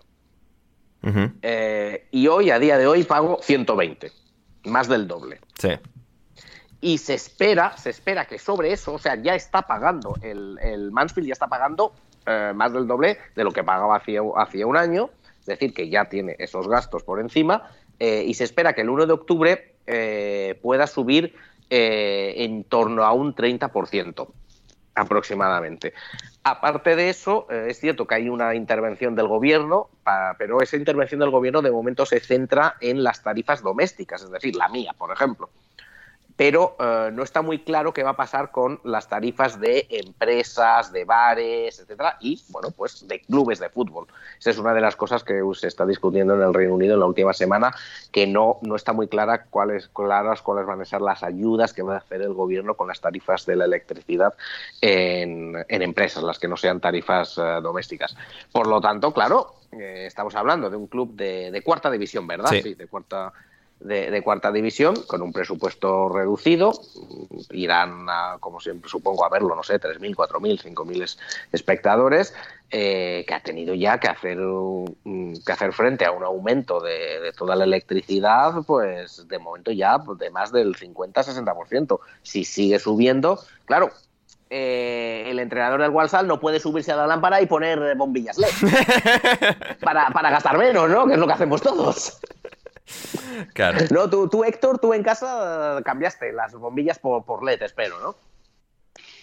Sí, bueno, en mi caso es peor lo del gas, ¿eh? Lo del gas es Ah, bueno, vale. Imagino, imagino a los chicos del a los chicos del Mansfield eh, duchándose con agua fría el, también sí sí estaría muy bien yo llevo duchándome con agua fría desde marzo por si acaso y al, y, al visitante y al, visitante se lo ponen la ponen incluso un poco más fría y además tienen excusa no es que es para ahorrar que no tenemos dinero. Entonces, entonces, hombre, es, es que es un ahorro muy, muy importante en un presupuesto que seguro que es eh, ajustado como el de un equipo eh, como el Mansfield, muy, muy, eh, claro, es el, es el tercer equipo de, la ciudad de Nottingham, ¿no? Está en las afueras de Nottingham, Mansfield, con lo cual, claro, es un equipo muy modesto y, la, y yo creo que podría haber más clubes en esas divisiones que empiecen a planteárselo, ¿eh? Hmm, sí, sí. Porque, claro, si no la situación puede ser complicada. Yo me pregunto eh, hasta qué punto esto puede subir a, divisiones superiores por el tema de la televisión, claro, porque eh, corrígeme si me equivoco, corrígeme si me equivoco, pero creo que, por ejemplo, en, en Championship solo se juegan partidos a esa hora en las jornadas finales en, las que a veces eh, ponen partidos en plan a la una o a las 12.45. Bueno, en ahora con, ahora bueno, no, eh, depende en algunas jornadas y sobre todo los domingos sí hay partidos alrededor de mediodía para transmitirlos por Sky. ¿eh? Sí, es decir, por, costumbre sí que siempre se juegan a, las 3 el núcleo duro de todos los partidos de, fútbol inglés. Pero, y digamos, esa franja está, está protegida, no se puede televisar fútbol en Inglaterra para incentivar que la gente vaya a ver a su equipo local. Entiendo que si los equipos, por su propia voluntad, quieren cambiar y jugar antes, no habría ningún problema. Es decir, porque solo, de alguna forma, bueno, pues. Eh, eh, solo hay una protección en, torno a esa franja de dos horas. Si vio que el Mansfield juega a la una y tiene miedo de que vaya menos gente porque están jugando el Liverpool y el Newcastle en la tele a la una, pues sería, sería problema del Mansfield, ¿no? Pero bueno, eh, no creo que eso sea algo que el Mansfield tenga en consideración porque piensa, bueno, no vamos a perder, digamos, gente en las gradas nosotros por un Liverpool-Newcastle a, la una de la tarde. Claro, no, lo que me refiero es que, eh, bueno, si la situación sigue así con, con el tema de, de la energía y demás, si esto podría llevar incluso al cambio de legislación para adelantar los partidos en general. Porque claro, si, si un grupo muy grande de equipos en divisiones inferiores deciden jugar eh, más temprano por, por, estos temas, ya no tiene tampoco mucho sentido tener mm. esa, ese bloqueo a las 3 de la tarde. No, desde luego. Mm, también luego están, claro, los otros gastos asociados a poder jugar más temprano, es decir, si, si, es un partido, pues Walsall y Mansfield no están súper lejos una ciudad de la otra, pero si juegan el, el Plymouth y el Carlisle, si, es, bueno, en ese caso seguramente tengan que hacerlo de todas formas, pero se hablaba también de cómo eh, equipos visitantes quizás tengan que, sabiendo que tienen que jugar más pronto, pues igual tienen que reservar un hotel la noche antes y no solo ir por la mañana como hacen de normal. Pues hay, hay muchos factores eh, de gasto que, que entran aquí a la hora de hacer la evaluación esta. Y muy bien, pues eso, en, League 2, más allá de um, los gastos y no gastos, tenemos líder al Leighton Orient con 28 puntos de 30 posibles, seguido por el Northampton, el Stevenage, ellos tres en ascenso directo, y en playoff tenemos Barrow, Salford, Mansfield, sexto, y Bradford de Mark Hughes, séptimo, cerrando el playoff, mientras que por abajo el Rochdale y el Harlepool están para descender. Em, Héctor, el Harlepool ha, no descendido, ha despedido hace poco a su entrenador por Paul Hartley. Que, que el Harlepool fuese entrenado por Paul Harley es bastante, bastante notable. Eh, Harley en el Harley Pool. Em, Bien, bueno, gracias. Contábamos, contábamos con ese comentario. Gracias, gracias, gracias, gracias. Y finalmente lo bueno, lo que habéis venido, gente, el tema Mourinho. El tema Mourinho en el videoclip de la última canción de Stormzy. em, absolutamente mágico. Leo, ¿tú has podido verlo? Sí, de hecho lo vi hoy, lo vi hoy porque ya lo habías comentado previamente y no esperaba esto.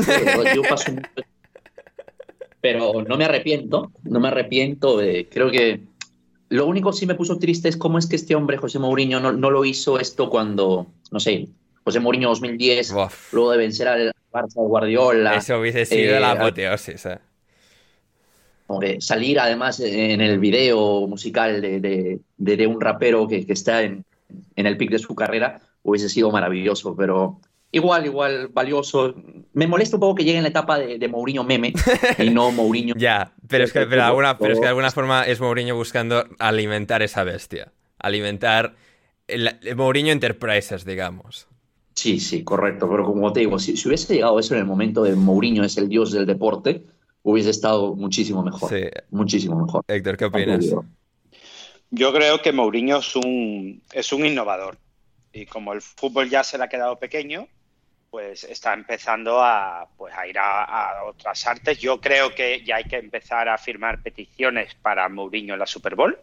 En el, en el, en el descanso de la Super Bowl. Swift y, y José Mourinho está- en, en el descanso de esta próxima Super Bowl. Sí, sí, sí, sí, sí, sí, lo veo, lo veo, lo veo. Lo veo y no duermo esa noche. No duermo.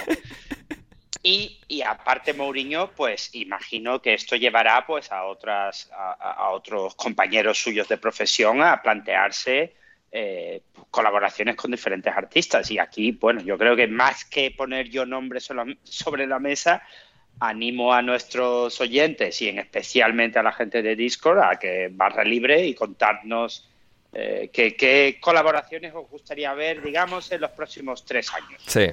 Yo, yo, yo voy, yo voy, yo voy con eh, Graham Potter y Vetusta.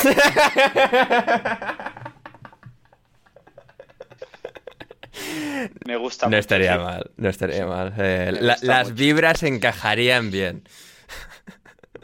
Yo, yo dejo un nombre sobre la mesa y no pongo el grupo, ¿vale? Ni, ni, el, ni el artista. Alan Pardew. Uf. Alan Pardew. Alan Pardew, una, una bachata. Alan Pardew y Bad Bunny. Sí, Alan Pardew y David Guetta en Mallorca. Eh, ahí con DJ. Pitbull, Pitbull y Alan Pardew. Pitbull y Alan Pardew. Leo, ¿tú tienes alguna sugerencia? Es que yo iba a decir la de Alan Pardew, pero, pero el cabrón de de Héctor se me, me la ha robado. Mikel Arteta. Mikel Arteta nos encaja. ¿Con quién nos encaja Mikel Arteta? No, Mikel Arteta, pues yo lo vería en, en- No, es que yo lo veo muy marcial ese tipo. Por este, eso, por eso. Protagonizando un... De, los Marines, de los, de los SEALs, la verdad es que no lo sé. Sí. Mm, Pep Guardiola, Pep Guardiola Y, con- y el, Antonio Conte, por favor. Antonio Conte estaría muy bien en un videoclip. Por ejemplo. A- Antonio bien, Conte, Antonio Conte estaría bien, lo que pasa que, claro, ya no podría ser con Rafael Acarra. Leo, el seleccionador de Perú, ¿con quién? Cuéntanos. Pues, eh, ¿por, por qué me haces esto, Héctor? De verdad, eh, yo, yo, yo, yo no quiero tener problemas este, con, con nadie. Pero, pero bueno, Juan Máximo Reynoso con Wendy Zulka, ¿ustedes les llegó ese viral? ¿Zulka? No, no conozco. No tengo el placer. No llegó a esa parte del mundo. No, Luego- Luego paso el link, que vean el video de Wendy Zulka bien, eh, y la tetita, si no. Viral de calidad. Bien, bien, bien. Maravilloso, maravilloso.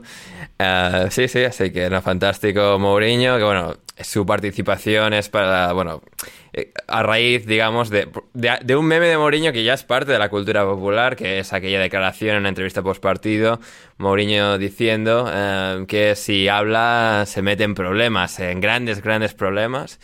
Y, eso al final pues, ha calado en el imaginario colectivo y Stormzy pues, ha querido que Don José eh, vaya, vaya con él al videoclip este. Bueno, a ver, es, es un, es un vídeo, es una canción de 10, casi 10 minutos, no 10 minutos la canción por sí sola, hay como partes en las que se interrumpe la canción en el medio, pero bueno, el vídeo son 10 minutos. Y, y Mourinho tiene como medio minuto ahí con él, ahí haciendo, o sea, llevándose el dedo a, a- a la boca, mandando a callar. Y. No, pero Mourinho muy, muy en el papel. Sí, ¿eh? sí, sí, sea, sí. O sea, lo es está gozando, pero ¿eh? vamos. Sí, sí, o sea, él, ha- él ha entendido, o sea, cuál es la movida aquí y sí, sí, está, encaja ahí, pero vamos, con, con, con plenitud dentro de ese swag.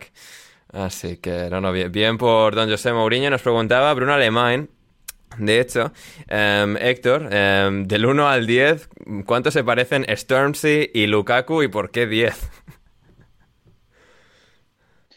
10 y, y, probablemente sea el motivo por el que el Mourinho se, ha, se, haya apuntado a eso, porque haya creído que es Romelu Lukaku, que Don José también está ya mayor y a lo mejor ya las caras la, las confunde, ¿eh? que con la edad esto nos pasa a todos y a lo mejor José lo llamaba Romelu y no lo sabemos. Sí, Sí, completamente podría ser. Porque sí, sí, eh, Leo, o sea, el nivel al que se parecen Lukaku y, y Stormzy es tremendo. Te juro que yo no había prestado atención a ese detalle, ahora lo he buscado y se parecen demasiado, es una locura. Sí, sí, Lo que pasa es que es un Lukaku con un poquito, con unos toques de LeBron James, ¿no? Sí. Stormzy, sí, me refiero. Stormzy, Stormzy es un poco más, sí, tiene un pelín más definida la cara, un poco, un poco más, um, un poco más flaco, pero, pero sí, no, la verdad es que tremendo, tremendo. Y no, bien, bien por José, bien, bien por Stormzy y bien por la cultura popular, porque además Stormzy no es un rapero ya pasado de vuelta. No, no, Stormzy lo peta en el Reino Stormzy Unido. lo ¿eh? peta, Stormzy es el puto amo. Pero en el Reino Unido, o sea, es... sí, sí, sí. completamente. Y finalmente, hablando de entrenadores aquí haciendo cosas, eh, Tony Adams, eh, Borja, ha ido al Mira quién baila británico, a- al Strictly Come Dancing. Sí, ven, ven a- estrictamente bailando, Borja. Efectivamente, efectivamente, en el Estrictamente Va Bailando, un programa eh, de mucha solera eh, en el Reino Unido. ¿eh? Es un programa muy, muy seguido en el prime time de los sábados y, luego los resultados el domingo y tal. eh, es un programa con mucho, pues ya te digo, con mucha tradición y los y las personas, los participantes eh, suelen siempre además eh, luego aparecer mucho en televisión, en redes sociales. eh, y, de, y demás. Así que la verdad es que eh, ver a un tipo con la coordinación de Tony Adams en Strictly Come Dancing ha sido cuando menos sorprendente y se ha, se ha ma- marcado un baile con, eh, pues bueno, la indumentaria del Arsenal era en realidad, ¿no? Sí. O sea, sería la indumentaria del Arsenal, pero en formato, en formato elegante. Exacto, sí, sí, sí. ¿no? Sí, casi con Ahí una chaqueta de con- traje con- casi pues la roja y con y con eh, el 6, su 6 característico en la espalda. Sí, llevaba, llevaba el 6, ¿no? Creo que llevaba un chaleco. Chaleco, se me- rojo, más que chaqueta, camisa- chaleco, la- sí. la- sí, la camisa era blanca, llevaba la llevaba la, la corbata roja y tal, y bueno, ahí, ahí estamos dando. ta- También te digo, ¿eh? Eh, muchas risas, muchas risas con, la- con el baile de Tony Adams, pero más de uno y más de dos, entre los que me incluyo, seríamos incapaces eh, de moverlos, de coordinar los pies de esa, ma- de esa manera. ¿eh? Sí. Los que tenemos dos pies izquierdo como yo, reconocemos el mérito que tiene Tony Adams. Sí, completamente. Sí, sí, además un señor ya de cierta edad y tal, y ahí está petándolo sobre la pista de baile, sobre la pista de baile. Y hablando de baile, Héctor, Adem Rosales nos pregunta, para ti, ¿qué pasa en Brasil con el nombre Vinicius? ¿Es tan común o, son todo- o todos son futbolistas? Cuatro en España y uno Inglaterra en, en el presente. No, no, es común, es común. Hay grandes artistas de- de- del pasado en Brasil de nombre Vinicius. Y bueno, no es nuevo. En Brasil lo que hay es mucha gente, claro. Ahora supongo que dentro, dentro de 20 años, pues no sé, habrán nombres raros. Igual, bueno, si vas a, las copas estas sub-20 de Brasil, hay nombres tipo Eric Cantona, Mbappé. Bueno, Mbappé no porque es muy joven, pero hay nombres pues para llevarse las manos a la cabeza porque la gente eh, puede poner prácticamente cualquier nombre allí. Pero Vinicius, vamos, yo el primer Vinicius que conocí en mi vida es Vinicius de Moraes, que, que lo ponían en casa, que es un, un clásico de, de la música brasileña. Pero no, no. Menos no mal que a ti te pusieron Héctor, ¿eh? Y no, y no, y no Ah, pues sí. sucumbieron a la tentación brasileña. Bueno, eh, hubo, hubo un debate para ponerme Iván con Y, que imagínate, con todos los años que llevo en Europa lo hubiéramos pasado bien con Iván con Y. Pero, pero bueno, al final fue Héctor, que tampoco es que sea el nombre más normal del mundo en Brasil. Ya, ya ves, ya ves, tremendo, tremendo. Bueno, ni aquí. Ni aquí. Ya, sí, bueno, pero es un hombre, un hombre con, con, con distinción, aún así.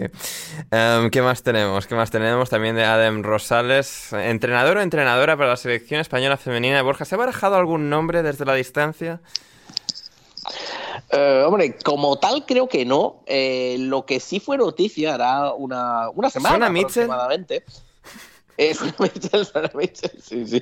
Podría, ahora que están en Olympiacos, ¿no? No, pero fue, sí que fue noticia hace una semana que la, una de las mejores entrenadoras ¿no? del, del fútbol femenino, eh, la entrenadora del Chelsea, Emma Hayes, dio una entrevista, que no recuerdo, no sé si fue a The Guardian, que sí, sí, creo que fue a The Guardian, en la que eh, dijo, reconoció que su sueño profesional era entrenar a España porque resulta que, eh, bueno, le gusta mucho el fútbol español, le gusta mucho el, eh, la filosofía del fútbol español, pero es que además, eso sí que yo no lo sabía, pero lo reveló en la entrevista en Majéis, eh, tiene, un, eh, tiene una licenciatura y un máster en filología hispánica y habla español. Bueno, bueno, bueno, bueno, bueno, bueno, bueno. De Majéis.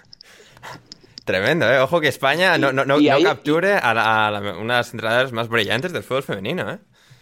Claro, claro, ahí está, ahí está eh, ahí está ofreciéndose a Ruby y Ruby diciendo, no, no, no, yo aquí que siga viva, porque evidentemente hay un problema, que eso, que eso no lo hemos comentado antes. Eh, Jorge Vilda tiene un voto en la Asamblea de la Federación Española de Fútbol que elige al presidente de la Federación Española de Fútbol. Mientras que Emma Hayes no tiene ninguno, claro. Claro. Casualidades. Casualidades, casualidades. Y para nada un conflicto de intereses, ¿eh? Está tremendo. Ninguno, En ninguno. absoluto. Eh, ¿Sería posible que Luis Enrique compaginara o no? Hombre, por fechas. Por fechas igual sí, ¿eh? Igual sí, sí, sí, sí. Ojito con ser. ¿eh? Ojito con Rubi, ¿eh? Que Luis Enrique ya habéis visto que le da igual 8 que 80. Vamos, que, que para adelante y ya está. Sí, sí, sí. Em, Héctor, Esteban pregunta para ti, ¿Bolsonaro o Lula? Pues eh, aquí la respuesta es fácil. Hace unos meses ahí dije ninguno, tal. La respuesta correcta es don Marcelo Bielsa. Está negociando con Santos, a Borja, además hoy que está Borja, es el día perfecto para hablar de esto. Y, y Borja... Buah, Santos va a ganar a Libertadores. solo, solo con las negociaciones, solo con las negociaciones va a ganar ya la eh, ¿cómo se llama? Copa Santander Libertadores. Sí, y luego el Mundial de Que Clubes, me, ¿eh? corrija, que me corrija Leo, sí, porque yo ya no sé si sigue siendo Santander o no. Hoy, hoy que has venido tú, además, es buena semana para comentar que te, va- te van a gustar los detalles de la negociación. La negociación dice que don Marcelo, además de traer su sabiduría, su nevera, su saber estar y todo lo que todo el- lo que don Marcelo trae al fútbol, Su belleza. Eh, Santos Su está- traductor, su traductor, sí, tendrá que llevar también. Santos, es- Santos está tan convencido que le han ofrecido, además de un dineral, pagarle en euros y que se puede llevar a su, a su entourage, a su séquito, a los que quiera. No hay limitación. Toma ya, ¿eh? En euros, ¿eh? O sea, esta gente no, no, se, no, se anda con tonterías, ¿eh? Y Bielsa todavía no ha dicho que sí, ¿eh? O sea, im- imaginen, señor, o sea, y a ver, nosotros queremos mucho a Bielsa, Bie- Borja igual no, pero yo quiero mucho a Bielsa, y- pero también es, también es cierto al mismo tiempo que es eh, un enorme sabio del balompié, que a Bielsa, o sea, hay que darle libertad, el poder traer a sus todos sus asistentes y tal, y también mucha pasta, ¿eh? Que Bielsa no va gratis. Si recordáis, si recordáis, uno de los mantras del fútbol brasileño es si eres entrenador, debes tener miedo a que te despidan. Con lo cual, pagarle en euros, pagarle en euros, fichar a 1.500 eh, eh, ayudantes y todo eso, a lo mejor una buena idea no es. A lo mejor, ¿eh? Pero bueno, aquí estamos no, pa- ¿qué pa- sabré para yo? las risas, para los jejes y los jajas. Y tú eres de Flamengo, Héctor, así que a, a tope con, con Bielsa Santos. Ah, si puede a Palmeiras también, ¿eh? Si puede entrenar a varios equipos al mismo tiempo y pagarles entre todos, por mí estupendo. Bien, bien, maravilloso. Em, ¿Qué más tenemos? ¿Qué más tenemos? Em, Leo, Juandi, pregunta, el Sassuolo de, de Servi me encantaba y qué podemos, por tanto, esperar de su Brighton. ¿Quién será su Domenico Berardi? Pues lo que podemos esperar con algo de suerte es continuidad en la forma de hacer las cosas en el Brighton. Yo creo que han elegido, como tú dijiste hace un rato, al gran Pascal Gross. ¿jugará Pascal Gross? Sí, que dice Héctor de eso, ¿eh? Héctor, ¿te gustaría que fuera Pascal Gross? Hombre, Pas- Pascal Gross, mi toma y nueve más. Sí. Y tu Domenico Berardi yo creo que tiene pinta de ser este Leandro Sí, Trossard, ¿no? exacto. Sí, sí, sí. O sea, jugador de más calidad del equipo, ah, con, con permiso de Gross. Y sí, sí. Sí, que Trossard mí, debería ser indicado. desde aquí, desde aquí un mensaje a Juandi, que es un tipo, un tipo de bien, un tipo, un buen tipo. ¿Qué demonios hace viendo al Sassuolo? O sea, por favor. Tremendo, sí, sí, sí. él- Juandi, Juandi, Juandi, no sé, de- dedícate a otras cosas, al, al- a divertirte. Sí, sí, sí. No, y Juan salió a divertirse con, con José, Héctor y yo. En, en Málaga, Héctor, ¿puedes dar fe? Ah, ojo, ojo, es verdad que no, no, Sí. no eh, o sea, Estuvo estoy, estoy a, a otras cosas y, y- y ni me he enterado de, de todo Sí, eso. sí, sí, estuvimos, estuvimos en Málaga. Buen fui a- tipo, buen tipo. ba- Bajé a Málaga un fin de semana, estaba Héctor ahí de festival, vino el domingo, estuve yo con José el sábado y el domingo nos reunimos José Alcoba, Héctor Crioc, Juan Di Mata y servidor en las preciosas calles de Málaga. Y, y sigue, y, y sigue Málaga en pie. Y sigue Málaga en No, pie, no, sí, no se sí. acabó- So- so- no se acabó, sobrevivió. después de la visita de Héctor, no se acabaron las existencias de cerveza.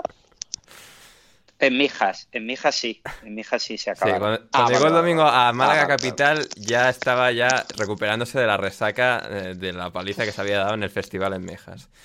Sí, sí, sí. Estuvimos ahí, sí, sí, disfrutando, eh, comiendo patatas bravas y viendo la premiere en un pub. y- sí, sí, no, lo, lo pasamos bien. Patatas bravas en Málaga, pero, pero, pero, pero, pero, vamos a ver, hombre. Este José ¿dónde insistió que, tuvimos, que teníamos que pedir las patatas bravas de tres sitios distintos porque son la hostia, y no sé qué. ¿Pero dónde, ¿Pero dónde os lleva este hombre? O No, sea, ¿no, no os pero- llevó a tomar sardinas? ¿No os llevó- No, también, No, sí, sí. pero Más malagueño. A ver, Sí, de- sí, sí, ¿el sí, pescado nos que pedimos? ¿Boquerones bueno, fue ¿eh? lo que pedimos de pescado? Sí, sí. Ah, bueno, bueno, y la bueno, vale, vale. Ensaladilla buena, o sea, también. José Vale, vale, retiro, retiro, retiro lo Sí, dicho. sí, entonces. sí. Me- aunque, aunque nos duela, Borja, José bien. Sí, sí, sí, sí. Efectivamente, efectivamente. ¿Y qué más tenemos? ¿Qué más teníamos? Eh, em, de Juan Di, para, para mí, eh, em, Ander, quiero tu opinión de esta foto. Y nos pasa una foto en Discord de una revista, de, de la revista, una edición de la revista Hola que ha comprado. Juan Di, em, a ver, Juan Di, yo también me compro tonterías absurdas eh, porque me hacen ilusión. Pues a, tope con ello, Juan Di. Si te gusta, a tope con ello. Em, Borja, también quiero tu opinión sobre Isabel II en la portada de Lola. Eh, pero de eso, o sea, sobre Isabel II en la portada de O Lola él- o sobre Isabel II en O general. que lo haya comprado Hombre. eh, Juan Di, no sé, o sea... O que lo haya comprado, hombre. eh, el Ola siempre ha sido de todas las revistas del corazón la más, eh, la más real. Sí. Real, o sea, eh, la, no, es la, la canónica, ¿no? en No, el no es Ola, el 10 ¿o? minutos, el... Claro, claro, sí, por eso digo, siempre es la más, eh, la más institucional, la, la que siempre sale en las casas reales y tal. Entonces, de todo, porque curiosamente, claro, eh, la, eh, la muerte de Isabel II a mí me pilló, no me pilló la muerte, pues me, me pilló en España, la muerte me pilló en España. Eh, Y luego eh, casi te dejan vale, sin ver al Forest en Premier, ¿eh? Casi. Bueno, bueno, bueno, bueno, bueno, bueno, bueno, sí, sí, sí, sí, sí, sí, sí, exacto, exacto, exacto, pero bueno, pero bueno, de todo, de todo eso, o sea, bueno, que en Inglaterra se monte la que se montó, pues vale, bueno, pues es su reina, su casa real y tal, pero, pero en España que parecía que no había otra noticia, que no se hablaba de otra cosa, que no había, que ahí eso era una, una cosa de locos, no acabé de entenderlo. Que lo haga el Ola, pues bueno, oye. Pero que, que haga la sexta en plan en- 24 horas seguimiento del, del funeral y de los días previos con Manu ahí todo el rato en la calle, igual, bueno, un poco demasiado. Ah, que, estu- ah, que estuvo Manu Toda la también ahí. semana, ¿eh? Toda la se- y no vino al... No me sí, digas, sí, ahí, sí. o sea, informando en directo, minuto y resultado de, de dónde está el, el ataúd de Isabel II y tal. Estuvo, estuvo, sí, sí, sí. Una semana... Wow, tremendo. No ha O sea, trabajado Manu mía, la tanto en su vida como en la semana de la muerte de Isabel II. No, no, nunca, nunca. Eso está claro. No, no, sí, sí, sí, sí. Pues madre mía, la cantidad de cosas que me he perdido últimamente por estar desconectado. Sí, sí, mía, sí, sí. Pero bueno, ya tenemos a, a Borja Y, sabemos, y sabemos, eh, y sabemos si en algún momento se le escapó con el micrófono abierto algo así como la puta vieja esta o algo así. No, en, no, en principio no. Ma- Manu, un profesional de- del medio, no, no tuvo ese, ese momento que tuvo esa chica, creo que era de OK Diario, gran medio, Sí, sí, sí. Sí, sí. con lo de la puta niña esta, o no me acuerdo cómo lo decía, pero sí. Sí, ya, exacto, exacto. sí. Así que sí, no, Manu. Manu sí. profesional, o sea, qué gran Oye, eh, dos, claro, no entiendo que no haya, que no, que no haya venido hoy eh, Manu, porque claro, o sea, entre el luto por la reina Isabel y el luto por Roger Federer, Sí, o sea, sí. dos pérdidas que, ha sufrido el bueno de Manu en, en prácticamente 15 días. Sí, sí, no, no, Man- Manu, Manu, sí, sí, Manu ha pasado muchas emociones en los últimos días, eh, llorando el viernes por la noche en el O2 de Londres por la retirada de Federer y antes con la reina y tal, sí, sí. Em, eh, obtendremos las declaraciones de Manu en los próximos programas, a ver qué tal está nuestro, nuestro buen amigo. Em, ¿Qué más tenemos? ¿Qué más tenemos? Eh, em, nos pregunta eh, Sports City, eh, SS, Leo, camiseta favorita de cara al Mundial. A mí me gusta muchísimo la camiseta de Japón. Demasiado. Hmm. No, no está mal la de, la de Japón. Héctor. Normal, normal. Y hay una, Leo, hay una que, que es, vamos a llamarla extraoficial, que me he comprado recientemente y ha llegado aquí a mis a mi, a mi palacio de invierno, nunca mejor dicho, que salen un montón de animes ahí en la camiseta. Luego pongo, luego pongo una foto en, en Discord, se la pasé a Ander el otro día, creo. Hmm. Eso es una locura, una locura. Sí, eh, eh, Eso sí, Sí.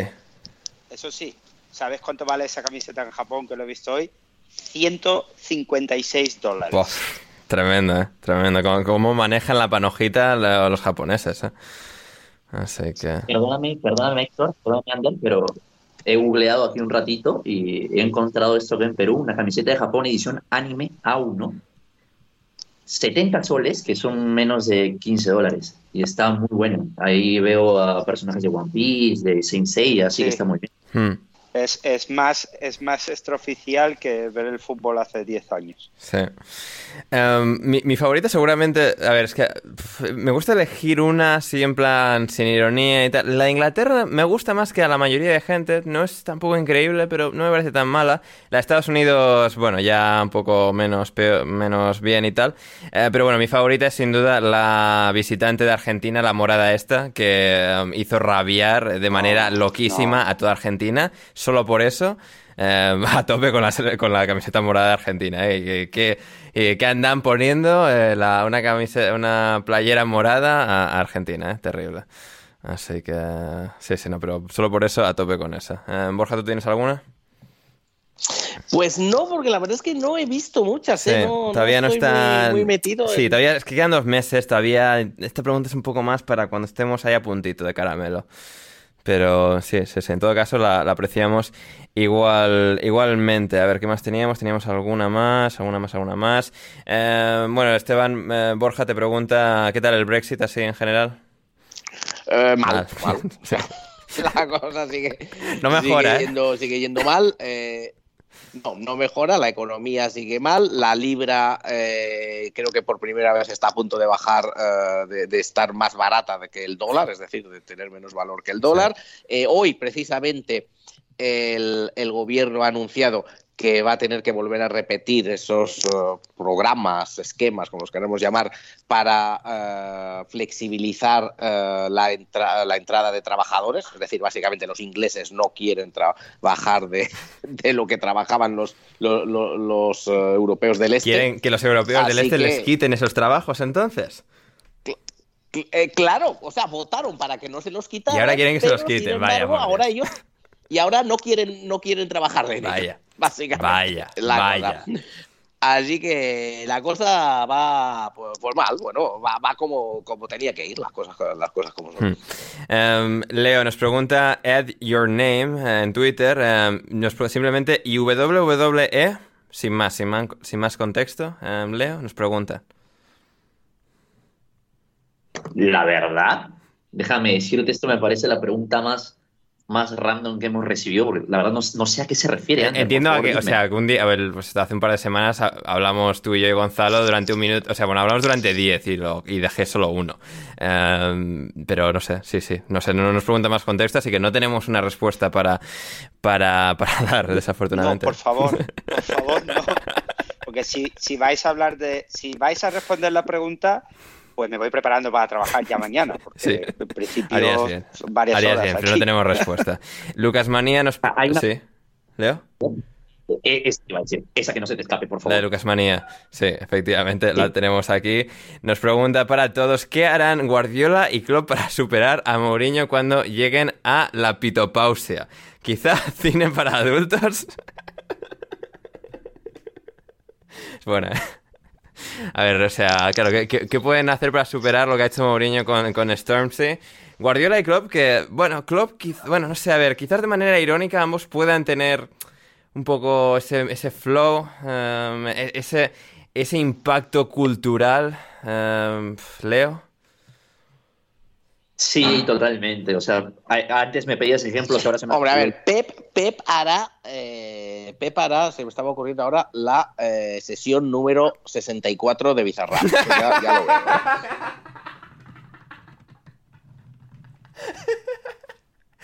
Hostia, ¿eh? sería bueno eso. Y perdón, perdón por... por eh, no, no, no, absolutamente justificado. Eh, Leo, ¿qué, ¿qué opinas?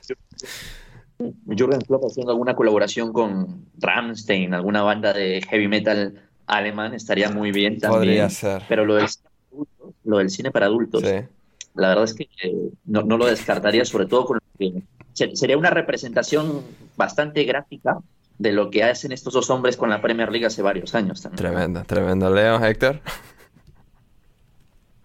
A mí me gustaría mucho ver a Klopp comandando, que no se sepa y que de repente Klopp sea maestro de ceremonias de la Ópera de Viena todos los años el 1 de enero. Con la gorra puesta. Me gustaría muchísimo, pero muchísimo. Ah, sería... Que sea un talento que tiene ahí que no conocemos y, de repente se retira y todos los años el 1 de enero, pero siempre con su gorra allí él comandando la, la, ópera de Viena. Maravilloso. Y por último tenemos la de Drupi que nos dice, ¿es Michael Bay el mejor? Y, Guardiola, y Guardiola saltando, saltando en los saltos de oh, oh, tremendo. Sería eso. Eh, precioso, precioso. Ah, esperemos que no le persiga a nadie con una bici, que se, que se pone nervioso. Así que sí, la, la, nieve eh, estaría bien. Eh, Drupi nos pregunta, ¿es Michael Bay, Leo, el mejor director de la historia del cine? Sí, sí, yo creo que podría ser perfectamente el mejor director de la historia del cine, a menos que todo el mundo vea su saga de Transformers y descubra que en realidad ha hecho un trabajo de mierda durante varios años. Así que, no sé, depende, de ustedes. Sí, eh, yo no es que no, o sea, tengo unas nociones básicas, pero tampoco... Eh, no, no, estoy súper familiarizado. O sea, la de Transformers lo conozco así por encima y lo que ha hecho desde entonces, pero bueno, muchas explosiones y muchas cosas. Es un poco el modus operandi de este señor, ¿verdad, Leo? Totalmente. pues eso. Y hablando de... La respuesta fácil, Ander, la respuesta fácil es podría ser hasta que José Mourinho se dedique a ello. Por ejemplo, por ejemplo, sería eso eh, fantástico. Y hablando de, explosiones y cosas, ¿qué equipo de la MLS jugaría la final de la Final Four, de la UEFA, Leo? Hombre, pues para un año, para por fin un año en el que han ganado la Conca Champions, Seattle Sounders, porque la MLS lleva intentando ganar la Conca Champions durante años y años y años y siempre perdiendo con los equipos mexicanos. Y por fin Seattle Sounders ha ganado. Así que Seattle Sounders. Claro, y, y, lo mejor es que debe, Seattle debe ser perfectamente la ciudad más futbolera que hay en Estados Unidos. Sí, Así que Completamente. Y muy bien, pues ya que hemos resuelto las dudas existenciales de nuestra querida audiencia, nos vamos por hoy. Nos vamos por hoy. Um, a todos en redes sociales, a Borja en Forest Live y también en su podcast, El Minuto Forest, que ahora es su propio podcast, un podcast entero de Turra del Forest durante horas sin parar. Y deberéis escucharlo, estará también eso en la descripción. Si no lo habéis hecho ya. Eh, seguida a Leo, como siempre, en arroba Camus1306, a Héctor en arroba Crioc y a mí en arroba Anders Hoffman. Eh, Borja, muchas gracias por estar ahí con nosotros. Nada, gracias a ti, gracias a todos por uh, haber llegado hasta aquí y, y nada, nos escuchamos en próximas ediciones. Fantástico, gracias Leo. Muchas gracias, Ander. Muchas gracias a Héctor, a Borja. Y nada, nos vemos pronto, supongo, en una próxima oportunidad. Mm, maravilloso. La, semana que viene. La semana que viene, seguramente. La, si Manu no vuelve, Leo, aquí vas a tener que estar otra vez a, suplir. Eh, en todo caso, eh, Héctor, gracias.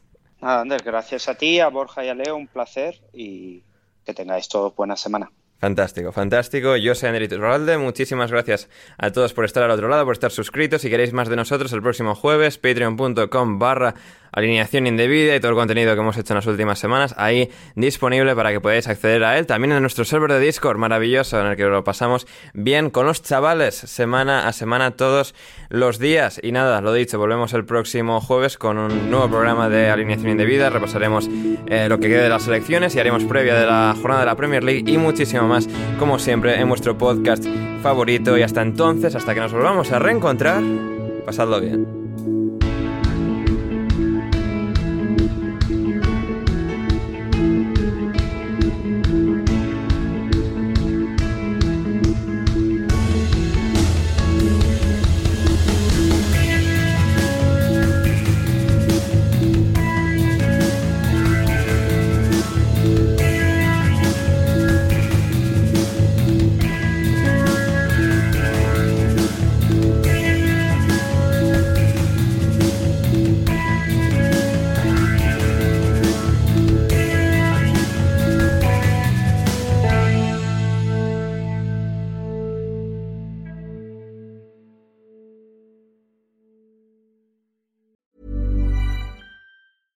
Ever catch yourself eating the same flavorless dinner three days in a row? Dreaming of something better? Well, HelloFresh is your guilt-free dream come true, baby. It's me, Kiki Palmer. Let's wake up those taste buds with hot, juicy pecan-crusted chicken or garlic butter shrimp scampi. Mm. Hello Fresh. Stop dreaming of all the delicious possibilities and dig in at HelloFresh.com. Let's get this dinner party started. Even when we're on a budget, we still deserve nice things. Quince is a place to scoop up stunning high-end goods for 50 to 80% less than similar brands.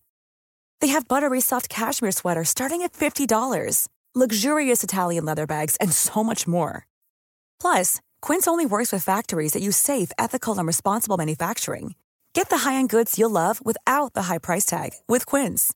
Go to quince.com/style for free shipping and 365 day returns. Mom deserves the best, and there's no better place to shop for Mother's Day than Whole Foods Market. They're your destination for unbeatable savings, from premium gifts to show-stopping flowers and irresistible desserts. Start by saving 33% with Prime on all body care and candles. Then get a 15-stem bunch of tulips for just $9.99 each with Prime. Round out Mom's menu with festive rosé, irresistible berry chantilly cake, and more special treats. Come celebrate Mother's Day at Whole Foods Market.